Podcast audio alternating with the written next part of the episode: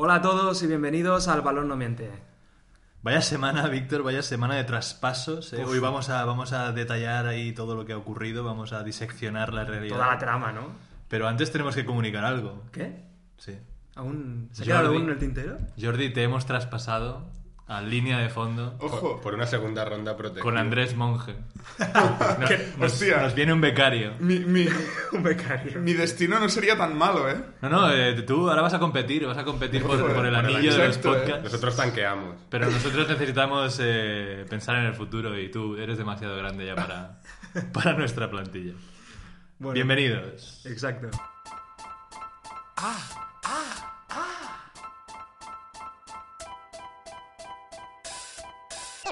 Fun.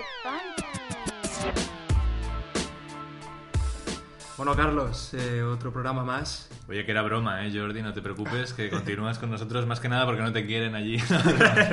Todavía Y- no tengo tanto valor. y un saludo a los chicos de línea de fondo, eh, Andrés Sí. Monge, un crack. eh, lo bueno, lo hemos mencionado también porque vimos un artículo suyo muy bueno de, de terminología traducida al castellano, terminología NBA, y nos, nos viene muy bien a nosotros, ¿eh? Para, la para policía, dejar de, ¿no? Para dejar de calentar a la policía de- del anglicismo, ¿eh? Que siempre que decimos starter Overtime. o big nos revientan a, a comentarios y acertadamente, o sea, hemos de, hemos de trabajar con la mente para traer aquí una información que todo el mundo pueda entender. Correcto. Y dicho eso, pues, ¿cómo estáis? Víctor, ¿cómo estás? Bien, una semana interesante. Tus, tus Phoenix Suns eh, Estoy reforzados, ¿eh? Estoy contento. No me esperaba absolutamente nada y la verdad es que, bueno, al menos Lo- hemos pescado ahí algo gratis, ¿no? Luego lo comentaremos así más. Y Jordi, tus. Blazers eh, han sido inexistentes en este... No, sí, bueno, han pasado a estar por debajo de la tasa de lujo Con Noah Bonle por ahí. para, para que Paul Allen, alias Despedido.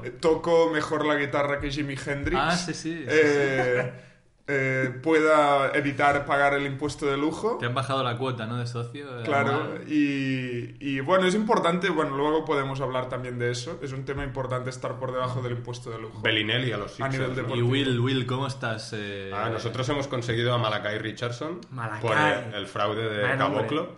Y así que estoy contento también. Bien. Sí, sí. Bueno, ya a mí me ha dicho Bellinelli. eh, Exacto. bueno, los Sixers.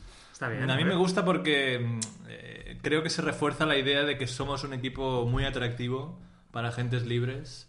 Y este verano puede haber algún fichaje interesante, o si es cierto lo que se dice, y va a ser una agencia libre bastante pobre, pues la de 2019, ¿no? Con, con varios, eh, varias estrellas ahí como Kawhi, Leonard, eh, que podrían quizá Es- es el- empieza el nuevo confiar, proceso, en, ¿no? confiar en el Clay proceso. Thompson. Empie- Sí. Empieza el nuevo proceso El de, de pescar, ¿no? De, de pescar FAs. Bueno, chicos, pues hecha esta intro, ¿no? Sí, ese saludo. Exacto, haciendo un poco de día a día.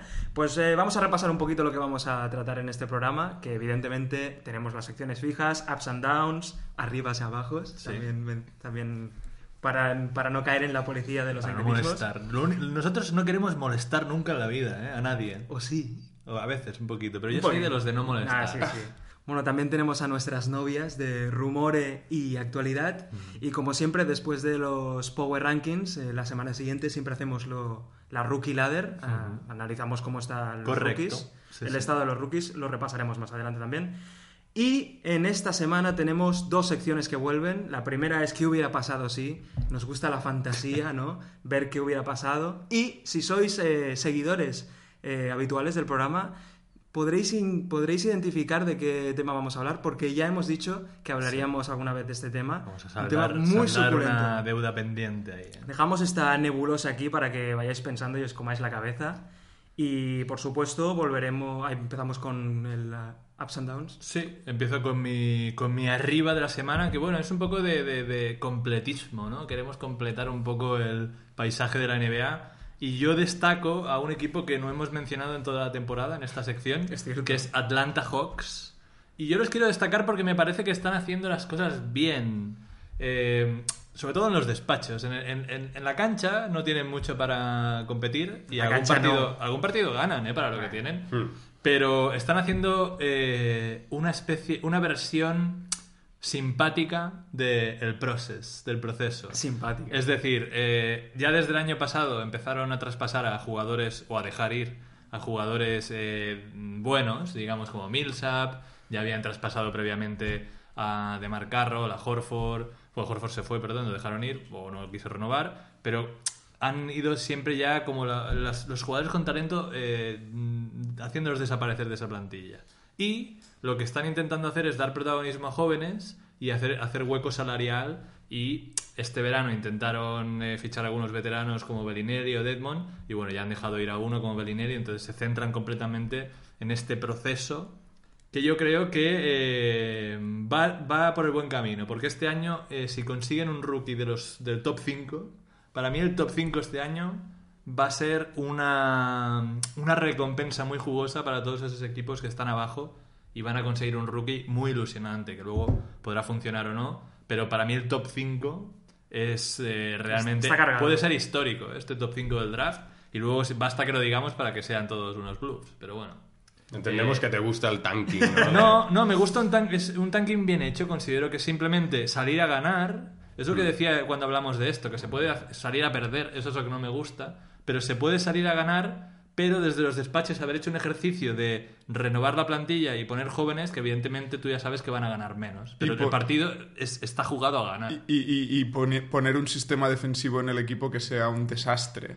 No, porque, eso es la porque, consecuencia. porque Atlanta juega con el sistema defensivo que tanto criticamos de Jason Kidd. Bueno, tampoco pues es el mismo. No tienen defensores interiores claro, bueno, para parar deciden, deciden Eh, yo te digo también un dato, el sistema de Sixers, cuando, porque eh, si te fijas, los dos entrenadores, tanto Budenholzer como eh, Brett Brown, son de la escuela Popovich, eran antiguos asistentes, y eh, con Sixers pasó eso, que empezó Brett Brown a poner un sistema de juego eh, que no funcionaba claramente en defensa y en ataque, pero era la base fundacional para el que está ahora, y simplemente lo que fallaba eran los jugadores. Entonces yo creo que están haciendo un poco eso, lo mismo, es decir, apostamos por un sistema y los, los jugadores ya llegarán. Bueno, veremos qué tal avanza este proyecto, ¿no? Este Sí. proceso. A dos. seguirlo, sin duda. Sí, bueno, yo quiero destacar, como ha acabado ya el periodo de traspasos, pues un poco hacer un poco de balance, de conclusiones, ¿no? De, lo que nos ha dejado este mercado.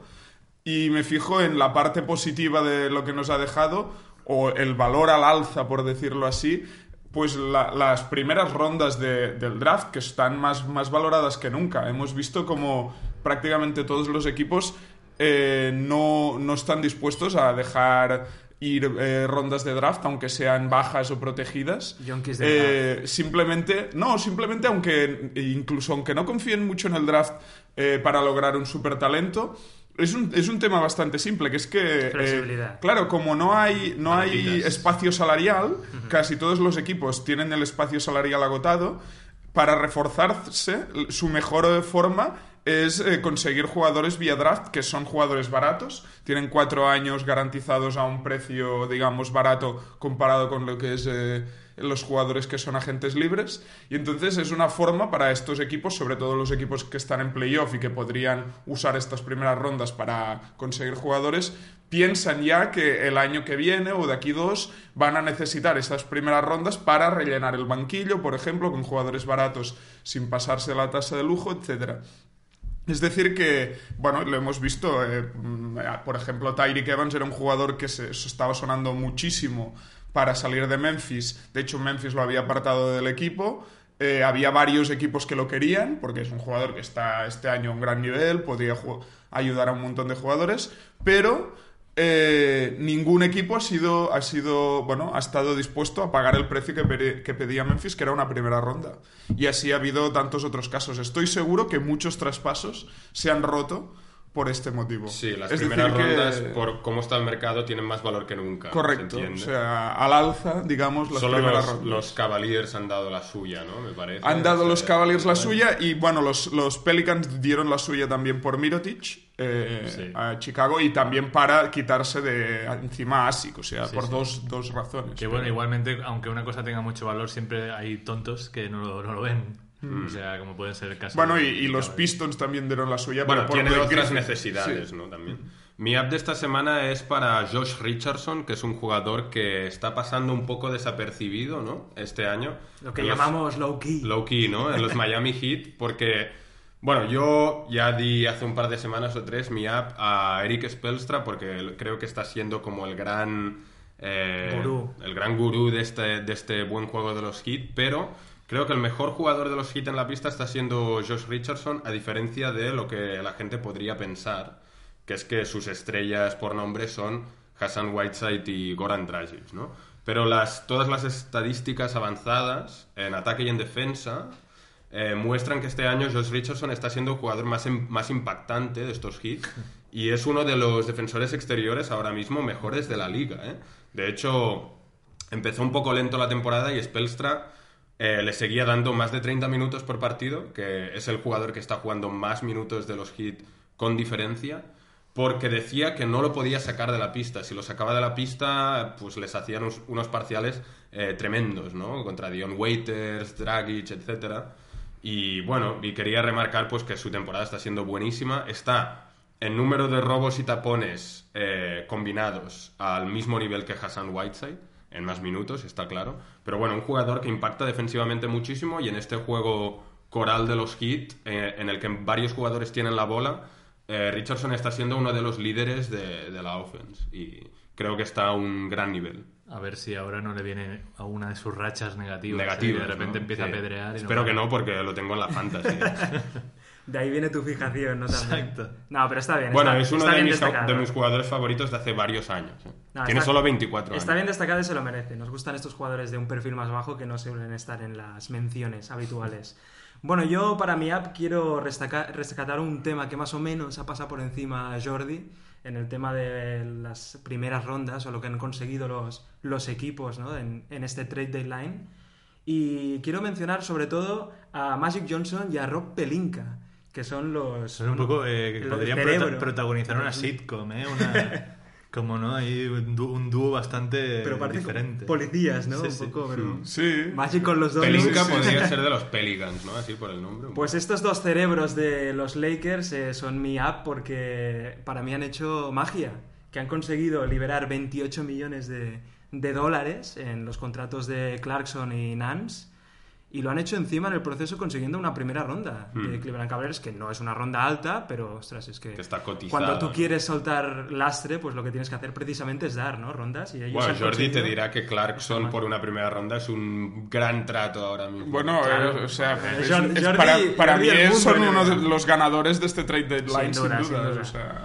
Y en la temporada siguiente, en la próxima temporada, en la 2018-2019, tienen el payroll, que es eh, la cifra destinada a la masa salarial. Sí, la más baja de, de la liga, 34 millones solo. Eh, solo tienen cinco jugadores fijos en el, en el roster para la, la temporada siguiente, que son eh, Lonzo Ball, Brandon Ingram, Kuzma, Hart y Luolden, que siempre hay un poco, ¿no? La, la oveja negra, ¿no? Es al que probablemente van a, a- a cortar usando la, la provisión esa que se Sí. llama stretch. Stretch provision, Sí, sí. que es para, digamos, el salario que le queda al jugador, Alargarlo. repartirlo en muchos más años y que cuente menos para el espacio. Hay varios Claro, jugadores- hay que varios jugadores ir que han por estado- agentes libres. Pero ¿no? se, Exacto. se rumorea que ellos eh, han ya cambiado el foco al 2019, como decía antes. Eh, Bueno, veremos a ver, porque Paul George. En cualquier eh, caso, Hay, hay rumores de que está bastante con- contento en Oklahoma y querrá renovar. Sí, pero toda esta narrativa yo Y creo que suele, se ha lesionado, que era suele otro. variar bastante durante, Bueno, en los playoffs, durante claro. el año. Veremos cómo Veremos claro, qué pasa en los veremos qué pasa, ¿no? También pueden haber lesiones, pueden A mí me gusta pensar, eh, si, si te puedo interrumpir, me Sí. gusta pensar que Magic eh, ha pensado que quería también eh, mejorar el equipo este año para mejorar su ronda o la clasificación y que no vaya a Boston, su equipo. La espinita, Bueno, enemigo. irá a Boston, pero será más baja, ¿no? No, no, no. No, no, eh, si Sol- mira, sí, si- solo entre el 2 y el 5. Si es uno, que no va a ser, o entre el 6 y el 30, se queda en Filadelfia. Ah, vale. Hmm. Y si es del 2 al 5, se queda en Boston. Y yo creo que con Isaiah Thomas, que ya ha jugado y ha jugado bien, Hmm. creo que el equipo, evidentemente, es más competitivo. Por mucho Lo que no que- funcionara en Cleveland, es un jugador que les va Entonces a dar. los Sixers darían la ronda del año siguiente de Sacramento, creo, Sí, no, a los Celtics. la de Sacramento Sí. eh, de, de- de Sí. 2019. Entonces, eh, es- es- si es un buen draft, conviene. Pero vaya, que, que creo que Magic tenía ahí en mente joder un poco a los, En cualquier, a los Celtics. en cualquier caso, los Lakers han conseguido una flexibilidad muy bestia. Como hemos dicho, eh, tienen acceso a dos máximos, a dos contratos máximos este verano o el siguiente. Y bueno, Lakers es un destino muy atractivo. Habrá que estar Así que, atento. bueno, ahora, qué es- eh, Bueno, ahora ha que viene muy fuerte LeBron, Sí, eh. ahora que viene el All-Star y van a estar todos en Los Ángeles, Cierto. todas estas estrellas. Ahí se va a ver eh, la prensa, la prensa eh, va a ser interesante ver qué tipo de, de titulares saca. Habrá que ver qué, hacen tipo de con, preguntas con hace. Julius Randle también, que está jugando muy bien. ¿eh? Sí, bueno, yo creo que han apostado un poco por darle más protagonismo y quizá quedárselo. Vamos a la parte negativa y yo tengo aquí una Ah. obsesión desde hace años, que es la gestión en los despachos de Orlando Magic. Este Ah. es mi abajo. Orlando porque- está siendo una diana recurrente. Porque lo han vuelto a hacer. Lo han vuelto a hacer. Han regalado a un jugador que ya, ojo, que ya se de- venía diciendo en toda la temporada que querían regalar a Mario Gezonja y que no había ningún equipo dispuesto a dar una segunda ronda por él. Y ahora han hecho exactamente lo mismo con Elfrid Payton, que lo comentaremos más tarde, que lo han vendido por una segunda ronda eh, a los Phoenix Suns. Es decir, lo han regalado. Y para mí, no soy un gran fan de Peyton, aunque evidentemente tiene sus números y tal, pero eh, es el- el- la gota que colma el vaso de una gestión horrible que lleva mm, desde que se fue Dwight Howard eh, dando tumbos por la liga y nadie dice nada. Es decir, han sido muy criticados los, los, eh, los Sixers, también este año los Suns, por gestiones horribles. Y yo creo que a Orlando, no sé por qué, a pesar de que han cambiado de general manager, no se les castiga en la prensa ni en... en- Es un equipo Hombre, que- sí que, sí que se les ha criticado pero sí, bastante. Yo creo que no tanto. Este año se empieza a ver porque hay una frase muy suculenta que puedes decir: han cambiado a Tobias Harris, Oladipo y, y quién era el tercero y Sabonis, lo han cambiado por nada. Era una frase muy Por el, El- el tema- el contrato que acababa de Ibaka o, Sí. o Terrence Ross. Entonces, eh, eso ya está dando más juego a la, a la prensa para destacar una cosa que llevo diciendo muchos años, que Orlando es una gestión de las peores Lo que es, yo lo es. recuerdo. Yo creo que han pasado un poco más desapercibidos que los Sixers, por ejemplo, Sí. porque medio compiten,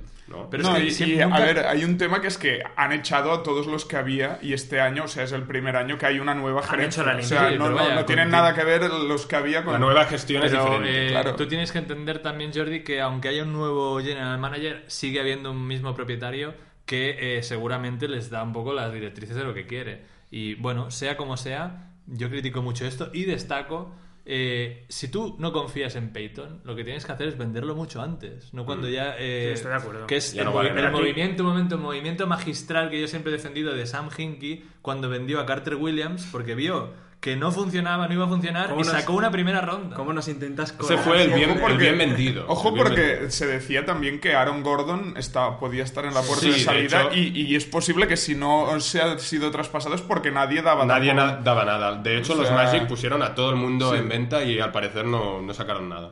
Más que una segunda por Peyton. ¿no? Pues eso, destacar la gestión tan horrible. Así que Jordi, continúa con tu, con tu abajo. Sí, bueno, yo me, eh, eh, siguiendo con la tónica de mercado y las conclusiones de este trade deadline, eh, bueno, claramente para mí los perdedores de este mercado van a ser los agentes libres que, que van a salir al mercado este verano, ¿no? Hemos visto, sobre todo, lo más significativo ha sido la extensión de contrato de Lou Williams, que ha renovado por tres años y 24 millones, es Pipas. decir, 8 millones al año por 3 años para un jugador que estaba sonando para ser All-Star, que está promediando más de 20 puntos por partido, que está haciendo una temporada, la temporada de su vida. Sí, sí. Y va a cobrar, pues, eh, la mitad de lo que cobran Bismack O Billombo, Mozgov. Evan Turner, eh, Timofey Mozgov, Lou Olden, etc. ¿Cuál es, la, Miami, ¿Cuál es la diferencia? Pues que este hombre iba a salir al mercado dos años más tarde que todos los que hemos contado. El verano del amor, que fue Correcto. aquel...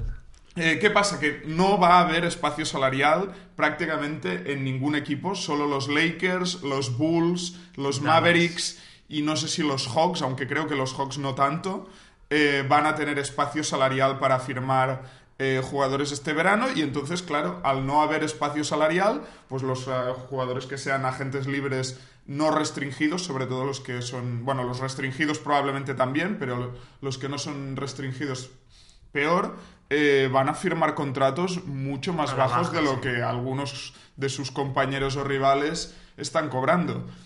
Eh, esto también habrá que ver cómo, cómo afecta a los jugadores que tienen opciones para salir a la agencia libre, por ejemplo, DeAndre Jordan, que era un jugador que se estaba comentando que iba a salir este, este verano al mercado, que probablemente ejerzan todas esas opciones que tienen para eh, extender su contrato un año más. DeAndre Jordan, el año que viene, si extiende su contrato, cobrará 25 millones. Eso no se lo dará ningún equipo eh, en el mercado. Entonces, lo más normal es que extienda su contrato. Eh, y bueno, como DeAndre Jordan, tantos otros que tienen esta situación. Igualmente hay muchas, eh, muchas opciones que ahora, si tú coges ahora mismo una lista de, lo- de los números, ¿no? Hay muchas cosas que están contadas que luego no cuentan. Y también que los, estos equipos que has mencionado que son más malos y tendrán espacio, podrán funcionar un poco como lugares donde mm, eh, vertir salario por los, Sí, por sí. los equipos competitivos como Houston y tal, porque no olvidemos que está LeBron James. Y LeBron James va a cobrar 35 o 36 millones. Está claro. LeBron James no va a tener ningún Claro, problema. No, pero me refiero que va- Eso está claro. Y pero- LeBron, habrá equipos que tendrán que hacer hueco para LeBron que, para poder aspirar a él. Que yo pienso en Houston, que, para- que se dice que es el número uno ahora mismo como posible destinación. Y si no lo consiguen, ojo que los Sixers, que como comentaba antes, sí que tienen ese espacio, tienen 60 millones. Los, los playoffs yo creo que marcarán también un poco la tendencia de, Sí, de los de a ver cambios en dónde caen. Porque hay un- Puede haber varios super teams este verano, es decir, a ver dónde cae Paul George, más LeBron James, más los otros, ¿no? incluso Chris Paul. Yo también eh, es- tengo de claro que este- estos jugadores, George y LeBron sobre todo, no van a tener problemas, van a cobrar el máximo allí donde Claro, quieran. claro. Pero sí que hay jugadores, y pondría a los pivots ya ahí seguro, incluso Cousins que va a pedir el máximo, veremos si en este mercado se lo saca. No creo, ¿eh? Eh, Bueno, bueno. Eh, yo creo que van a tener problemas los jugadores y vamos a ver casos como hemos visto este verano de Nerlens Noel, Parker, Mirotic. que quiere el máximo. Claro, Jabari Parker el máximo, Bueno, Jabari pues no, me temo que se lo va a comer coña. con Es que patatas. porque Justamente este verano, o sea, para las más- máximas estrellas no hay problema porque será un contrato máximo de todas formas, pero Mm. los jugadores medio estrellas que decías, eh, ¿quién no hubiera querido firmar el contrato hace dos años, no? Obviamente. correcto. Bueno, mi down de esta semana es para una superestrella de la liga, ¿quién lo diría? Que es John Wall, que El pes- muro. pese a no haber jugado últimamente porque está les- lesionado para seis, de 6 a 8 semanas, eh, es mi down porque no estaba jugando muy bien ya este año, de entrada. Cuando él cae, cuando él se lesiona, los Wizards me parece que van em, quintos del este más o menos, pero sobre todo eh, se cuestiona mucho em, el juego de los Wizards. Es, de- es decir, no estaban jugando muy bien, las piezas eran las, las mismas de siempre, no funcionaban. eh, y se cuestionaba mucho la capacidad de liderazgo, sobre todo, de John Wall, que, ojo, es un jugador que yo, eh, personalmente en el pasado, bueno, he, dicho much- muchas cosas buenas de Wall. De hecho, aquí ha habido un beef detrás de los micros en el que yo prefería a John Wall incluso para empezar a una franquicia que el propio Kyrie Irving, por ejemplo, ¿no? Em, sin embargo, esta temporada está, aparte de que ha estado jugando mal, su relación de, de líder eh, con los miembros de su equipo no ha sido buena. Em, y ahora que se ha lesionado, han empezado a ganar partidos. De hecho, van 6-2, me parece, 6 victorias, 2 Está muy bien derrotas. sí. Desde que él ha caído. Y le preguntaron a Bradley Bill que cuál era la. Bueno, cuál era el- la razón por el buen juego de los Wizards sin Wall. Y dijo algo así como que todo el mundo estaba comiendo y teniendo su parte de juego ofensivo. Las pollitas, Sin ¿eh? Wall, ¿no? Es decir, que para empezar, Wall, que es el mejor jugador de los Wizards, no ha ejercido como tal este año, porque yo creo que el mejor jugador este año de Washington de, mo- de momento ha sido Bill, para mí. Sí. Eh, All-Star merecido, por cierto. Y mejor jugador en cancha y como líder, parece ser. Y además, el propio Bill y Marcin Gortat, que son los dos jugadores que llevan más tiempo jugando con John Wall en, los Wizards, eh, han sido los dos jugadores que le han cuestionado. ¿no? De, de hecho, el propio Gortat puso en Twitter el otro día algo así como em, buena victoria de equipo, ¿no? Subrayando equipo. Recordemos también aquel beef que tuvo Barea con Wall. Sí. En el que En el dijo que- que... yo creo que nadie de su equipo le gusta. Le ¿no? aprecia, Le ¿no? aprecia. Correcto. O sea, Es un error porque si John Wall está sano físicamente es de lejos el mejor jugador de ese equipo. Es evidente, sí, y, si, sí. y si siguen por esta tónica le van a hacer enfadar y se va a ir y es lo único que está manteniendo a Washington. Bueno, el, el- De todas el tema, formas- el tema es que Wall, eh, el problema evidentemente a nivel deportivo es su rodilla, pero firmó un contrato tremendo este verano, una Sí, extensión de contrato que creo que empieza el año que viene y que le va a pagar más de 30 millones de dólares al año. Eh, y claro, con ese problema de rodilla que ya ha tenido varias veces y siendo un jugador que depende tanto de su atleticismo, no sé si a los Wizards, incluso a largo plazo, les interesa más Ojo. eh, que, lo, que Wall sea traspasado Hacer ahora un- que está bien. Griffin, ¿no? Ojo porque los Wizards Claro. llevan unos cuantos años como un poco estancados, se les ve ahí en el top del este, pero sin poder llegar a las finales.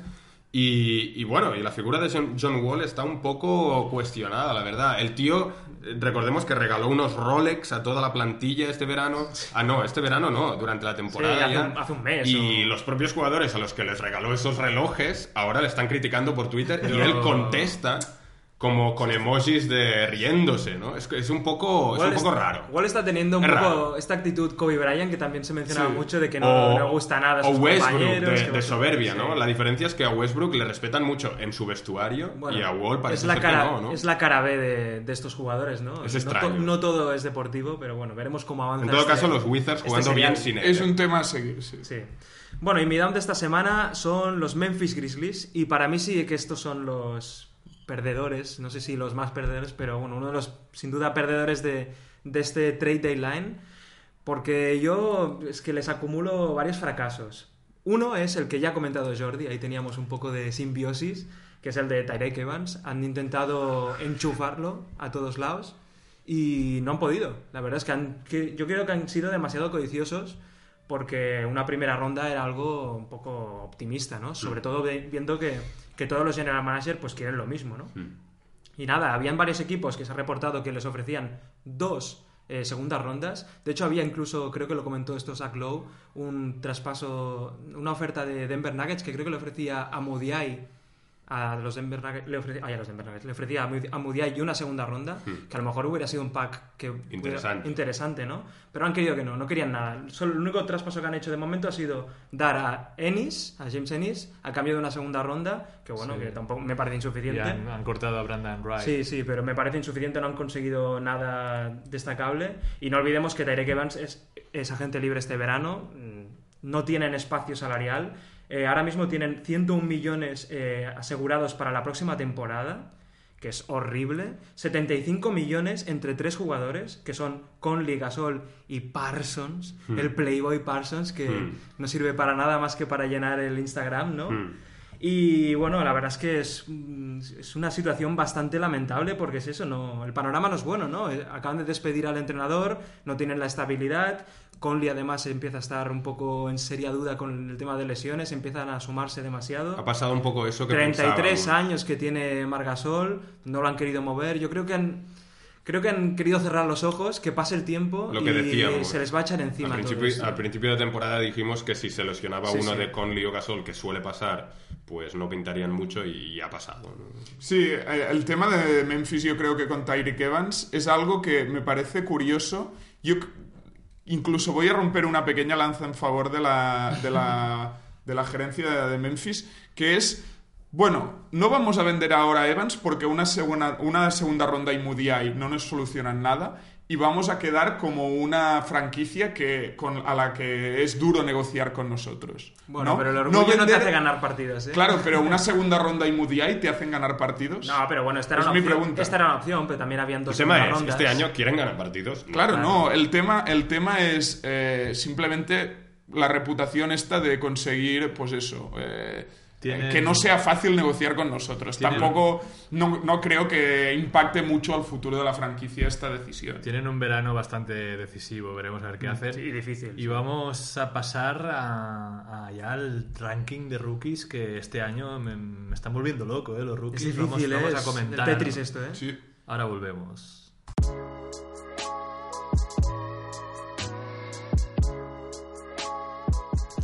Bueno, chicos, vamos a repasar ahora los rookies. Eh, ¿Otra vez? Del 10. La, la segunda sección del programa, eh, vamos a hacer eh, ahora la rookie ranking. Vamos a pasar del 10 al 1 para dejar un poco de, De misterio. De ¿eh? misterio. eh. Un poco de tensión injustificada. Y bueno, vamos a empezar ya, vamos a ir rapidito que no hay mucho más que comentar, Sí, sí. ¿no? Eh, De'Aaron Fox vuelve a nuestro vuelve a nuestro rookie, a nuestro rookie, Sí, sí, sí.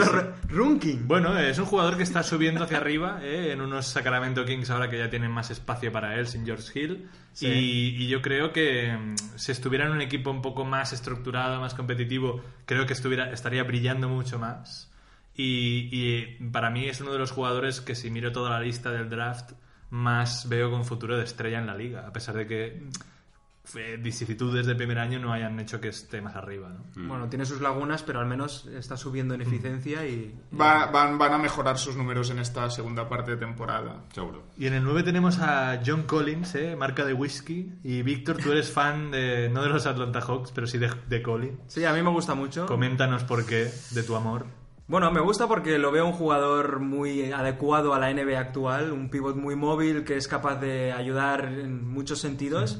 Y además me está gustando mucho el hecho de que yo cuando he hecho la- el ranking de estos rookies he estado mirando estadísticas avanzadas. He visto que, que Collins entre los rookies es el que está mejor en el PER, que es una estadística que valora la eficiencia. Porque es un perro. Exacto. Y nada, no. pues eso, ¿no? Que aunque es un jugador que está un poco verde y bueno, tiene estas manías, ¿no? De hacer faltas y ser un poco agresivo, eh, bueno, se le ven maneras. Y yo creo que es un Tiene- jugador que en Tiene Atlanta. un muy buen entrenador, como hemos dicho. En Atlanta es un. Te recuerda a Marquis Chris, ¿no?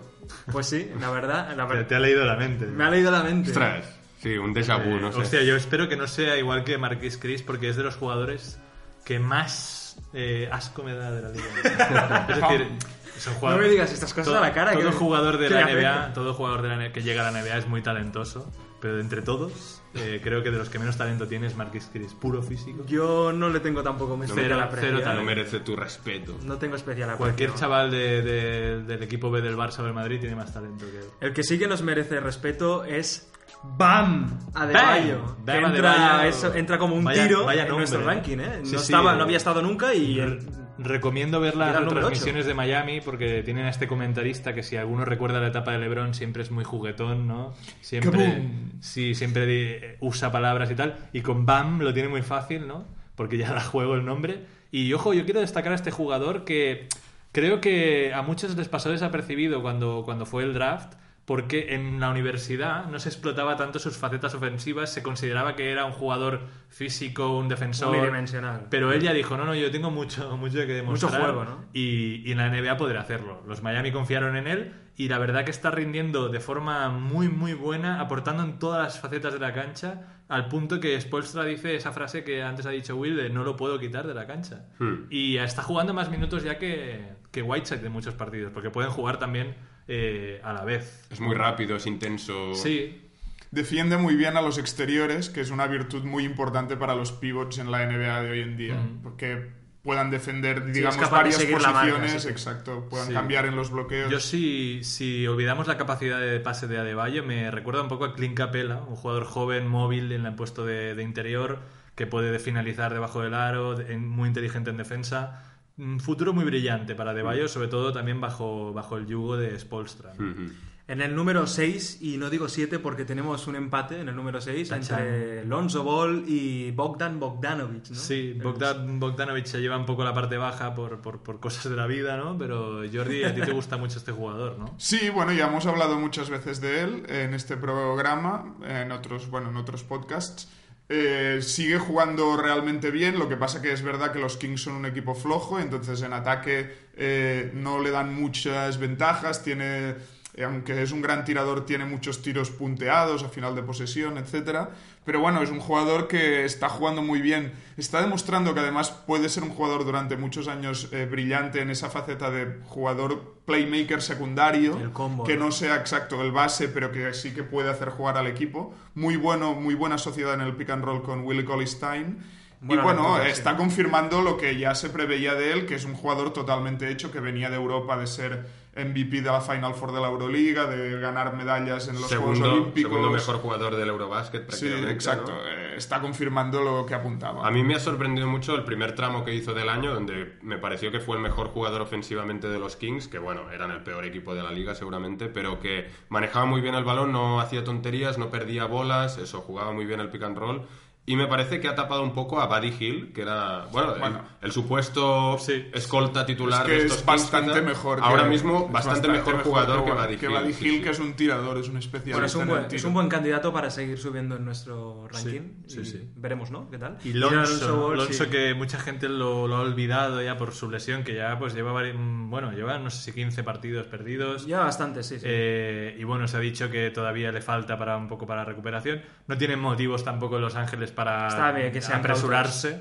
Y Lonso yo todavía le tengo en mi cabeza, ¿eh? como uno de los cinco mejores rookies quizá de este año de momento. A mí es de los que más me gusta ver. Eh, se, le, se le metió mucha caña a principio de temporada por el tiro, pero mm, ojo, eh, un Ha mejorado, jugador- eh, mucho sí, sí, sí. eh. Pero un jugador muy serio dinámica, eh. y que a ver cómo acaba la temporada cuando vuelva, eh, que quizá vuelve con los problemas de tiro. No, está bueno. claro que tiene buenísimas condiciones. Sí, sí.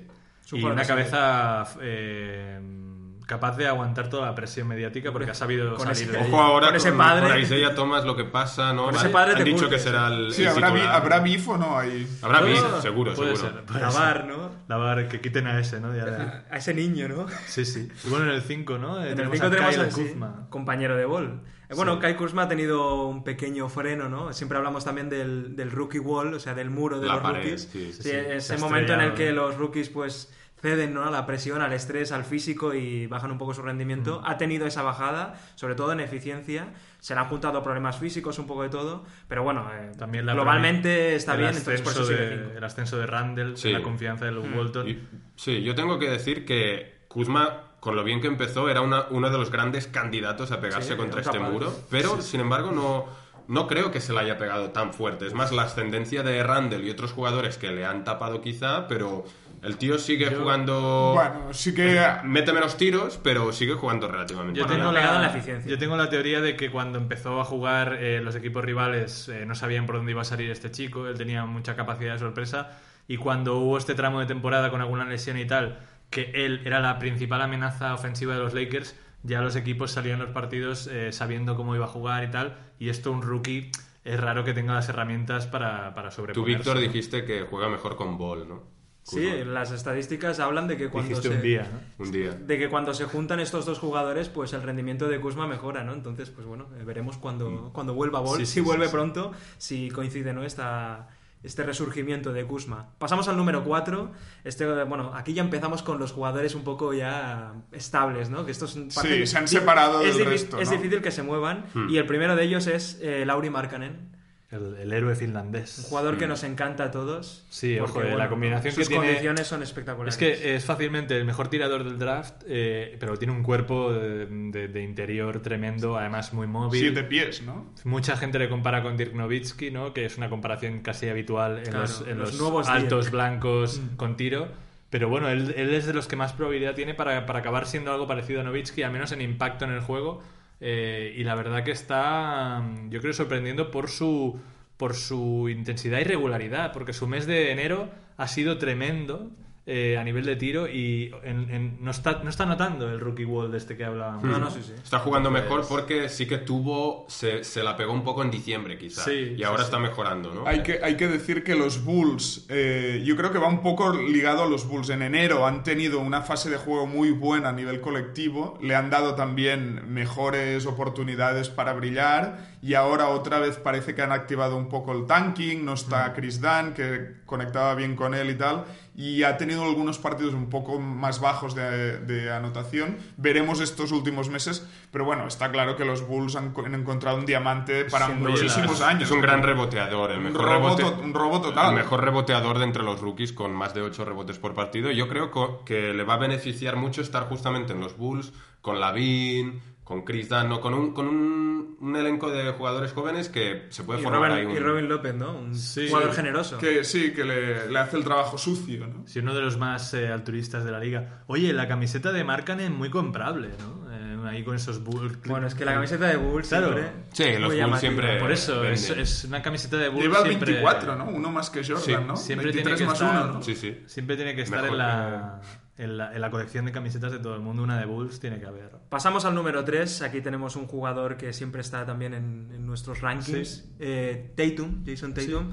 Aquí, bueno, eh, ha tenido un pequeño Yo le he bajón. puesto por debajo de, de Markkanen porque sí, Sí. que ha tenido un, un bajón de, de rendimiento. Que curiosamente yo vi, eh, no sé dónde vi, una, un análisis que había puesto la temporada, la longitud de la temporada de, la uni- universitaria, la NCAA, la había puesto encima de- del rendimiento de Tatum. Comparándolas. Y justo cuando acababa la liga universitaria, los porcentajes y rendimiento de Tatum en la NBA se estaban desplomando. Y eso habla mucho de la relación que mucha gente ve entre el condicionamiento físico de la universidad y lo difícil que es La hostia, adaptarse que, la hostia que se dan los chavales. a los 82 partidos, que son mucha, mucha tela. Y, el Bueno, son adolescentes, ¿no? Muchos Claro, de sí. ellos.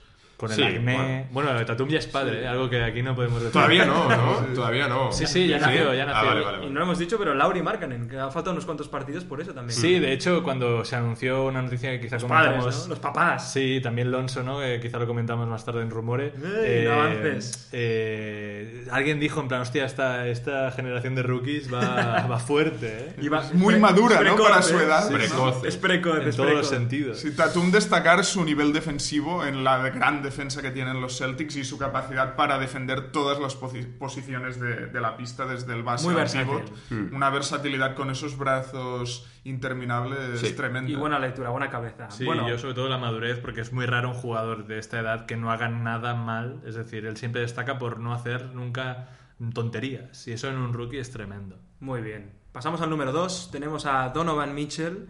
Yo, yo me, he jugado, me la he jugado y lo he puesto primero. ¿eh? También casi, sabía, yo casi. sabía que no iba a estar. También le quería dar ese pequeño punto positivo. Mm. Eh, bueno, es que a mí es que me parece increíble. Se porque está- además, se está con un récord- a Simmons, eh. con Muy un récord- peligrosamente. Con un récord muy similar al de, al de, al de esto, al de Filadelfia. Gente Él está que- siendo el líder. su- de Hay su gente equipo. que le busca comparaciones ¿no? con otros escoltas de la liga clásicos, ¿no? como quizá Dwayne Wade, Mm. Sí. gente así. A mí me parece un poco tipo CJ McCollum, ¿no? Es un jugador más reciente, más tirador, evidentemente, pero es un poco ese perfil a caballo entre cuerpo de base y escolta y un, sobre todo un anotador que puede ser un anotador... Un auténtico perro. Sí, es de estos jugadores que ves, ves algún día llegar a 30 puntos por partido, a lo mejor. Aunque, si he de decir algo malo de Donovan Mitchell y por lo cual creo que no está a la altura de Ben Simmons todavía, es porque está teniendo problemas con el tiro. En, en febrero, en perdón, en enero, ha tirado un 32% en triples, lo cual me parece que le está restando un poquito. Sí, aunque es verdad que el, el tiro, digamos, de Mitchell, o sea, los tiros de Mitchell son tiros que son después de bote, eh, forzados. Es verdad que, que sí que el porcentaje, si lo miras fríamente, es bajo, pero no es lo mismo tirar como Mitchell que tirar como Tatum, por ejemplo, que está tirando con mucho mejor porcentaje. Sí. Yo creo que más que el, el tiro, el problema de momento de Mitchell, si es que se le puede poner alguna pega a un, a un rookie de, de ese impacto, es más la selección, ¿no? De saber cuándo hay que tirar y cuándo hay que pasar. Sí, sí. Pero bueno, eh, digamos que su impacto sobre el Está con equipo, Ricky, pero es- vamos, es, es el es- mejor jugador de los Jazz ahora Es mismo. característico igualmente que cuando los Jazz están jugando mejor, él esté jugando un poco peor.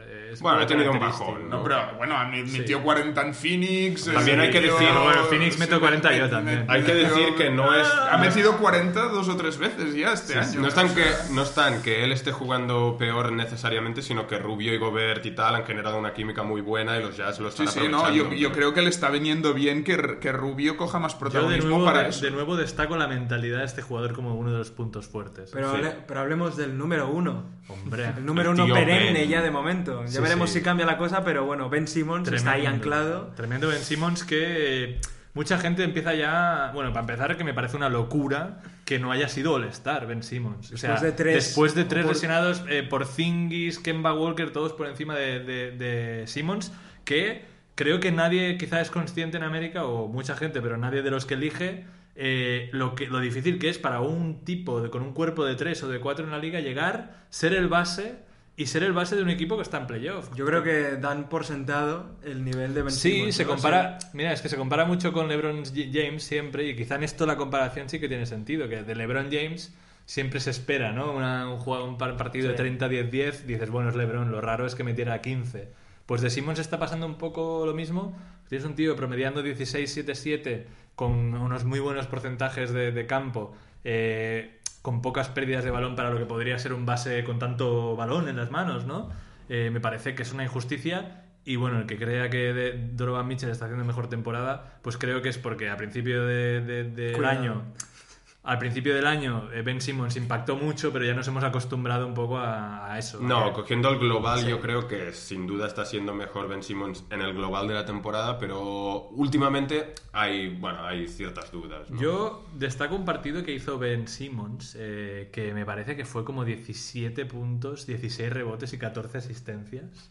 Lo voy a confirmar, pero me parece una muestra de lo que este jugador eh, es capaz de hacer. Eh, También es cierto que tiene las riendas de, de los Sixers, ¿no? Sí, que es un equipo sí, que sí. juega sin base, aparte de él, ¿no? Bueno, él es el base. Él entonces, es el bueno, base. El suplente es TJ McConnell. Claro, ¿no? entonces él se beneficia mucho de, bueno, hay, hay ciertos jugadores con calidad, ¿no? JJ Redick, Embiid, etcétera, que pueden, bueno, pueden, pueden meter los tiros que, de los pases que él da, ¿no? Covington, Saric. Quizá la única diferencia, ¿no? Cuando comparamos estos dos jugadores a Simmons y a Mitchell es el caso de que Simmons está muy bien acompañado con Embiid, que es un Claro, jugador claro. que numéricamente aporta muchísimo al equipo, Hmm. y en cambio Mitchell se lo está teniendo Sí. que, que Yo- guisar un poquito. Yo ¿no? lo veía más la comparación con el joven con el joven LeBron. LeBron sí que llega a unos caps bastante descuartizados y Simmons ha llegado a unos Sixers que juegan bien, ¿no? Pero lo que pa- la diferencia, si volvemos a comparar un poco a Simmons y a Sí. Mitchell, y sin.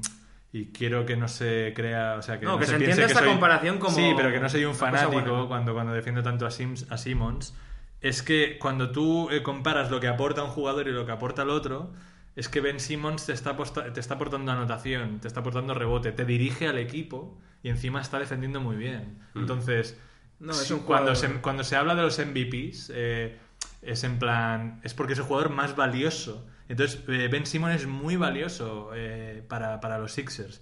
Y diciendo esto, eh, también una cosa que me llama la atención es que de todos los jugadores que hemos- mencionado de esta clase rookie, si he de pensar en un MVP de la liga eh, de aquí 4 o 5 años, el que más claro veo es a Ben Simmons. A Ben Simmons Es el que tiene más... lo veo Más muy claramente más- como un MVP eh, de la liga eh, junto a gente como Giannis, eh, Embiid en futuras, eh, futuros años. En este sentido, no sé si os suena la comparación, pero quizá como LeBron James ha sido el MVP, pues Ben Simmons quizá lo llega a ser. Quizá Mitchell, que se le ha comparado con Wade, quizá no lo llega a ser de la regular, ¿no?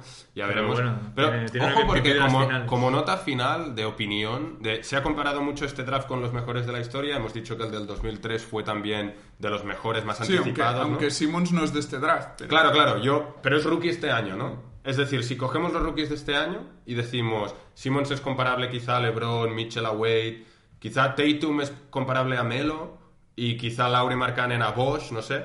Pero este, este draft todavía creo que tiene más profundidad porque Sí, sí. nos estamos Bueno. dejando ahí a Alonso Ball, a un montón de jugadores De que en, en ese sí, draft del de 2003 quizá no había jugadores de tantísima calidad y tan pro- tanta profundidad De hecho, en todas las de posiciones. hecho y equipos. ahora ya hemos acabado el ranking, pero queremos Sí, hacer unas, unas menciones. unas menciones eh, honoríficas, ¿no? Sí, a los jugadores que no han entrado, pero es que hay tantos que realmente. Pero jugadores que no han entrado, pero que sí que han entrado en nuestros rankings Sí, particulares, eh, ¿no? por ejemplo, está Dennis Smith Jr., que, que ya, ya algunos ya no lo hemos puesto, pero es un tío Que está jugando mejor, por cierto. Eh, Teodosic. Sí, eh, Jordan Bell, que, que, bueno, está lesionado y quizá la gente lo ha olvidado, pero yo le recuerdo todavía. Teodosic, como bien has dicho, Josh Hart de, de los Lakers.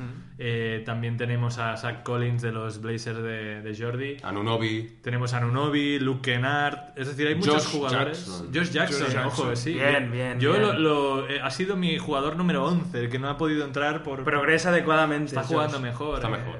Hay- hay- es una clase rookie que se promete Para mí, la mejor de las que yo he visto. Yo creo, Es tremendo, creo no, no, que sí. esta Yo estoy va, de acuerdo va a opinión. ser legendaria, pero sobre todo por su profundidad. Mm, y la del sí, año sí. que viene eh, se Uy, apunta, la del año que viene, Como ¿eh? os hemos dicho, quizá como Se más de una buena, ¿eh? No, No, sé si tan profunda, no sé si Bueno, tan profunda por eso. Eso ya lo veremos, sí. Y, y ya para acabar, ahora sí que sí quiero destacar un jugador que podría ser rookie por edad, porque me parece que es el jugador el catorceavo más joven de la liga, es decir, mucho más joven de 14 eso me suena. ¿eh? Decimocuarto. Me parece que están aceptadas las dos. Ah, pero- No, no, no. Ah. Digo porque creo que por- creo saber. Por dónde vas. Es Dragan, Dragan Bender, que está Ah, jugando mucho, Dragón. mucho mejor y es un tío que podría ser rookie porque además el año pasado se perdió gran parte de la temporada por lesiones Y El joven. Creo Está que algún día podemos hacer una clasificación de sophomores, ¿no? De jugadores de segundo Otro, por año. cierto, an- otro, por cierto, otro, un Novitsky, ¿no? Que también decían, o sea, sí, sí, siempre sí. van diciéndolo esto. Pero bueno, él, caso él- él es más él es... Pau Gasol también. Sí, Sí, más parecido a Gasol. es una buena comparación, aunque evidentemente... Espero, espero que acabe siendo algo así. También como, también como la, Salvando las distancias. Sí, sí, también claro, como claro. la NBA es muy distinta, no tiene el mismo juego. Hablamos de, poste. hablamos de perfiles. No, es, Ni de lejos. es un jugador que juega más encarando que Pau Gasol. Sí. ¿no? Pero recuerda mucho su físico, porque Gasol Sí, sí. con 20 años es que estaba en el Barça B casi. También hay que decir que Pau Gasol tenía una agresividad en la cancha que Dragon Bender todavía no ha Se mostrado. parece a Porzingis, pero bueno, es un debate para otro día y ahora hablaremos de Porzingis, así que... Sí, con esto cerramos la Rookie Ladder. Ya la colgaremos en, en Twitter para que la veáis y podéis compararla con las otras ediciones. Y bueno, Vamos ahora vamos a pasar a la actualidad.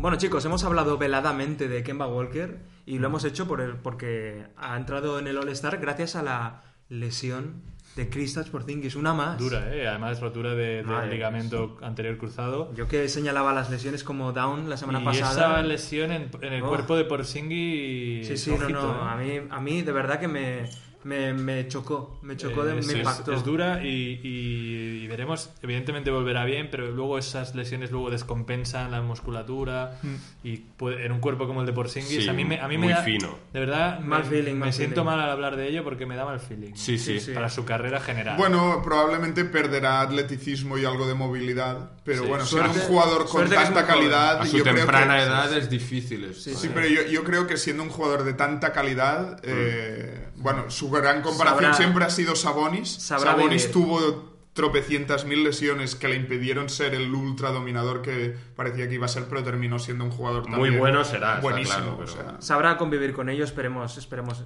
Y Seth Curry, ¿eh? el hermanísimo. Sí, él tampoco volverá. Bueno, eh, no- nunca vino, ¿no? Ya, ya. En esta temporada nunca ha aparecido. Y yo creo que en, Dallas Mavericks han dicho, bueno, ya te hacemos la Sí, operación. no- no lo necesitan. No hay prisa, ¿no? Eh, Hmm. Pero el tema principal de actualidad de esta semana sin duda ha sido, bueno, han sido los trades. Sí, Han habido muchos cambios. trades. No vamos, no vamos a repasarlos todos porque son muchos. el mercado en general, ¿no? Sí. Porque también está el Los mercado de, rescisiones de contrato. Exacto, sí, sí. Y Los alguna in- renovación. Los intercambios Sí, sí. y los cambios de, de cromos, ¿no? Bueno, vamos a mencionar algunos, los, los, más, los más llamativos, ¿no? Sobre todo los protagonizados por los Bueno, Cavaliers. ahí es exactamente. El protagonista, el equipo protagonista es Cleveland, que ha dicho Reset. no tenemos tiempo para esperar a que os, eh, Sí, sí. os recordéis de cómo jugar, ¿no? Bueno, se han, ido, y se han ido seis jugadores del Sí, equipo. sí. Y quizás son pocos. Y incluso. han llegado como Y porque no han podido más, así, ¿no? También. Sí, sí. Sí, sí, no, no. Han, han Se comentaba en Twitter ¿Qué- que han hecho un fantasy draft, ¿no? ¿Qué Han? Yo creo de nuevo. Lo definiría como una transfusión de sangre. Sí, joven. Necesitaban rejuvenecerse. Sí, Yo sí. opino, opino que han mejorado mucho. Sí. ¿Vosotros también lo creéis? Sí, Han mejorado el equipo que Eh, tenían. deportivamente sí. deportivamente sí. Deportivamente han Hombre, Es la ¿interesa típica- otra cosa? Que no sea Bueno, Bueno, el no, futuro, El, ¿eh? No, te- el pero- tema es que han dado ahí, se han, co- han comido salario, han dado una ronda de draft, que Claro, eso ya es más discutible. bueno, No, lo que me- Para ganar el anillo este año, sí. Yo entiendo lo que dice Jordi, que a nivel de prensa, el hecho de que Pero dan a Isaiah Thomas, un All-Star, parece como que pierden algo, pero Han fichado, han deportivamente. fichado cogen- juventud también. O sea, Sí, Larry no. Nance, Sí, Como pero jugadores cuando que- Clarkson les coja 20, mi- 20 millones o 15 millones del Yo creo salary que- cap. 20 no. eh, Yo creo que han 15, jugado, ¿no? han jugado bien sus cartas en el 13, sentido de que ellos tenían la opción de mejorar ahora e intentar ganar el anillo o no hacer nada y claramente no ganar y dejar que LeBron se vaya en verano o jugar sus cartas de intentar mejorar, intentar que LeBron renueve, que todavía tienen, tienen ahí esperanzas Es que y ojo, ojo porque es su esperanza. La ¿no? renovación Sí, bueno. de LeBron se ha pintado, yo creo, mucho peor de lo que es, porque, como hemos dicho antes, no es tan fácil para muchos equipos aspirar a LeBron y LeBron no olvidemos que quiere estar en Cleveland. Lo que pasa es que si él cree que por las decisiones estúpidas de Dan Gilbert no se puede competir por un anillo, pues se irá. Pero a la mínima que Cleveland esté en la conversación de un anillo, y sobre todo si este año vuelven a repetir final, Claro. ojito. ¿eh? Depende mucho de cómo vayan los playoffs, pero yo creo que en la mentalidad de LeBron a pesa- puede pesar este, este verano el hecho de que Dan Gilbert no, ha- no haya querido traspasar el- ese pick de Hay malas- hay malas- se, hay se malas relaciones, dice, ¿eh? ha salido un artículo eh, que dice que eh, LeBron no se habla con Gilbert desde que supo que eh, Kyrie había sido traspasado por la prensa. Sí, o sea, hombre. no se, no se informó LeBron de que se iba a traspasar, bueno, que se traspasaba Kyrie a Boston y eh, LeBron se ve que le había pedido, ese artículo lo dice, le había pedido a Brad Gilbert que no traspasase a. Kyrie, a, a Dan Gilbert, perdón, eh, porque él se veía capaz de arreglar su relación con Kyrie en el training camp. Sí. Eh, entonces, Pues, bueno, ah, comentemos los traspasos, sobre todo eh, la salida de Isaiah, Thomas, ¿no? que se ha ido junto a Fry en una primera ronda por Clarkson y Nance, en lo cual, como A este traspaso, sí, a los Lakers, como este traspaso fue, eh, fue el primero, a mí me pareció una cagada enorme. Yo Una ahí, estafa, ¿no? sí, yo ahí pensé, yo ahí pensé arreglaron que, después, yo ahí pensé este- que Dan Gilbert se había vuelto Este loco. traspaso, porque claro, eh, Nance a mí me gusta y creo que les añade un color que no tenía. sí, es un jugador que Pero ayudará. cambiar a Clarkson por una primera, o sea, una primera ronda y flexibilidad salarial por Clarkson me parece. Yo creo que en, esta, en este traspaso se vio lo mucho que se ha devaluado a Isaiah Thomas. ¿eh? Pero, pero, eh, claro, quizá ellos no contem- o sea, no fue una cuestión del orden. El orden quizá no fue este. Quizá ellos contemplaron Sí, este no, no, no. traspaso dentro de todos los cambios que hacían y los cambios Cinco eran... teléfonos eran positivos. activados. Claro, los cambios en general pues tienen más sentido, porque si tú ya estás quitándote a Crowder, a Wade encima, pues tiene sentido que quieras coger a Clarkson. Y lo de Isaiah Thomas yo creo que era una cuestión más, es triste, ¿eh? pero creo que era en plan sacarlo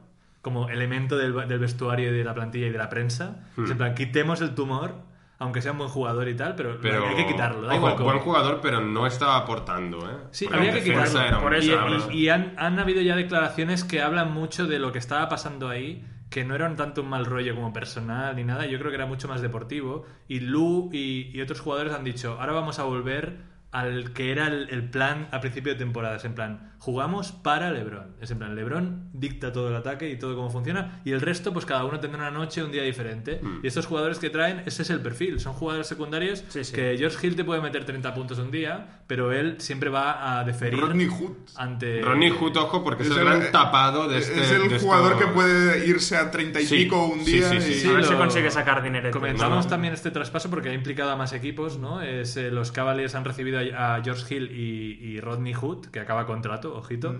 y eh, han, han soltado a Shumpert, que se va a los Kings, una segunda ronda, y a Jay Crowder, que se va a Utah, eh, y a Rose, que también lo han cortado los Jazz, porque Rose es casi Está acabado, un- está es una leyenda ya, Un pero, exjugador, pero sí. de estas que, que nunca llegan a asistir. Yo creo que la mejoría es evidente en el momento en que te deshaces de Isaiah Thomas y Rose, que son jugadores que en defensa son un agujero negro, y traes a, a sangre de joven. George Hill defiende muy bien, tira bien de tres. Ronnie Bueno, Hood. la sangre joven no es George No Hill. es George Hill. No, pero Clarkson. Es decir, Nance. es lo que Nance decías tú, el- una transfusión en la segunda Sí, unidad, menos jugadores menos. que pueden meter tiros abiertos, jugadores que, bueno, que no son estrellas, Y pero ojo, que que ha aportan. sido un fichaje, como si hubiera sido un fichaje, el rookie y otro rookie, ¿eh?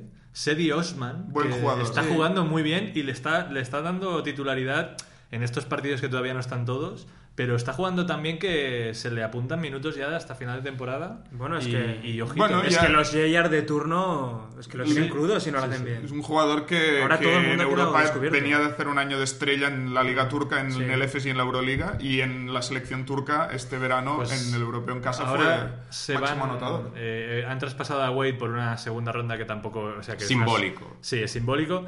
El Eh, retorno. y el quinteto, pues de cara ya a playoffs, cuando vuelva Kevin Love, pues eh, eh, de momento parece ser que va a ser George Hill, todavía J.R. Smith, LeBron, Love y Tristan Thompson. Tengo que vuelve- decir que a mí me sorprende mucho que J.R. Smith no haya salido en este No, es que no lo pueden... Claro, No que lo pueden colocar, pero bueno, Smith pero me y extraña. Thompson Yo no creo- se los traga nadie. Yo creo que Nadie. ellos, ellos con J.R. Smith ven algo que nadie más ve. Es decir, ya lo tenemos a este jugador, no lo podemos traspasar. Vamos a verle las cosas buenas. Mm. Y ven a un tipo que te puede reventar un partido como pasó cuando ganaron el anillo.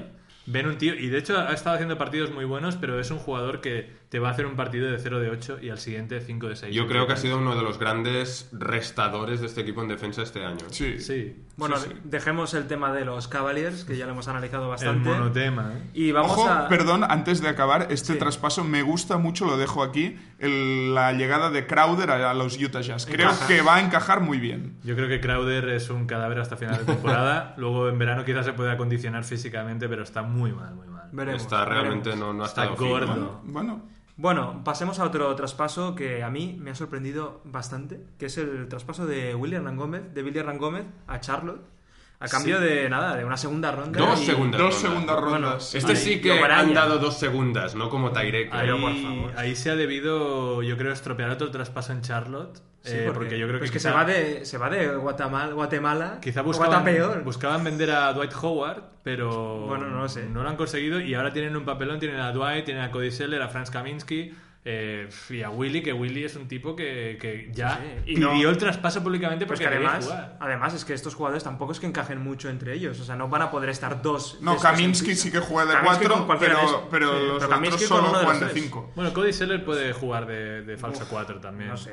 O sea, una pareja de Cody Seller y, y Hernán Gómez puede coexistir. Cosas peores hemos visto, ¿eh?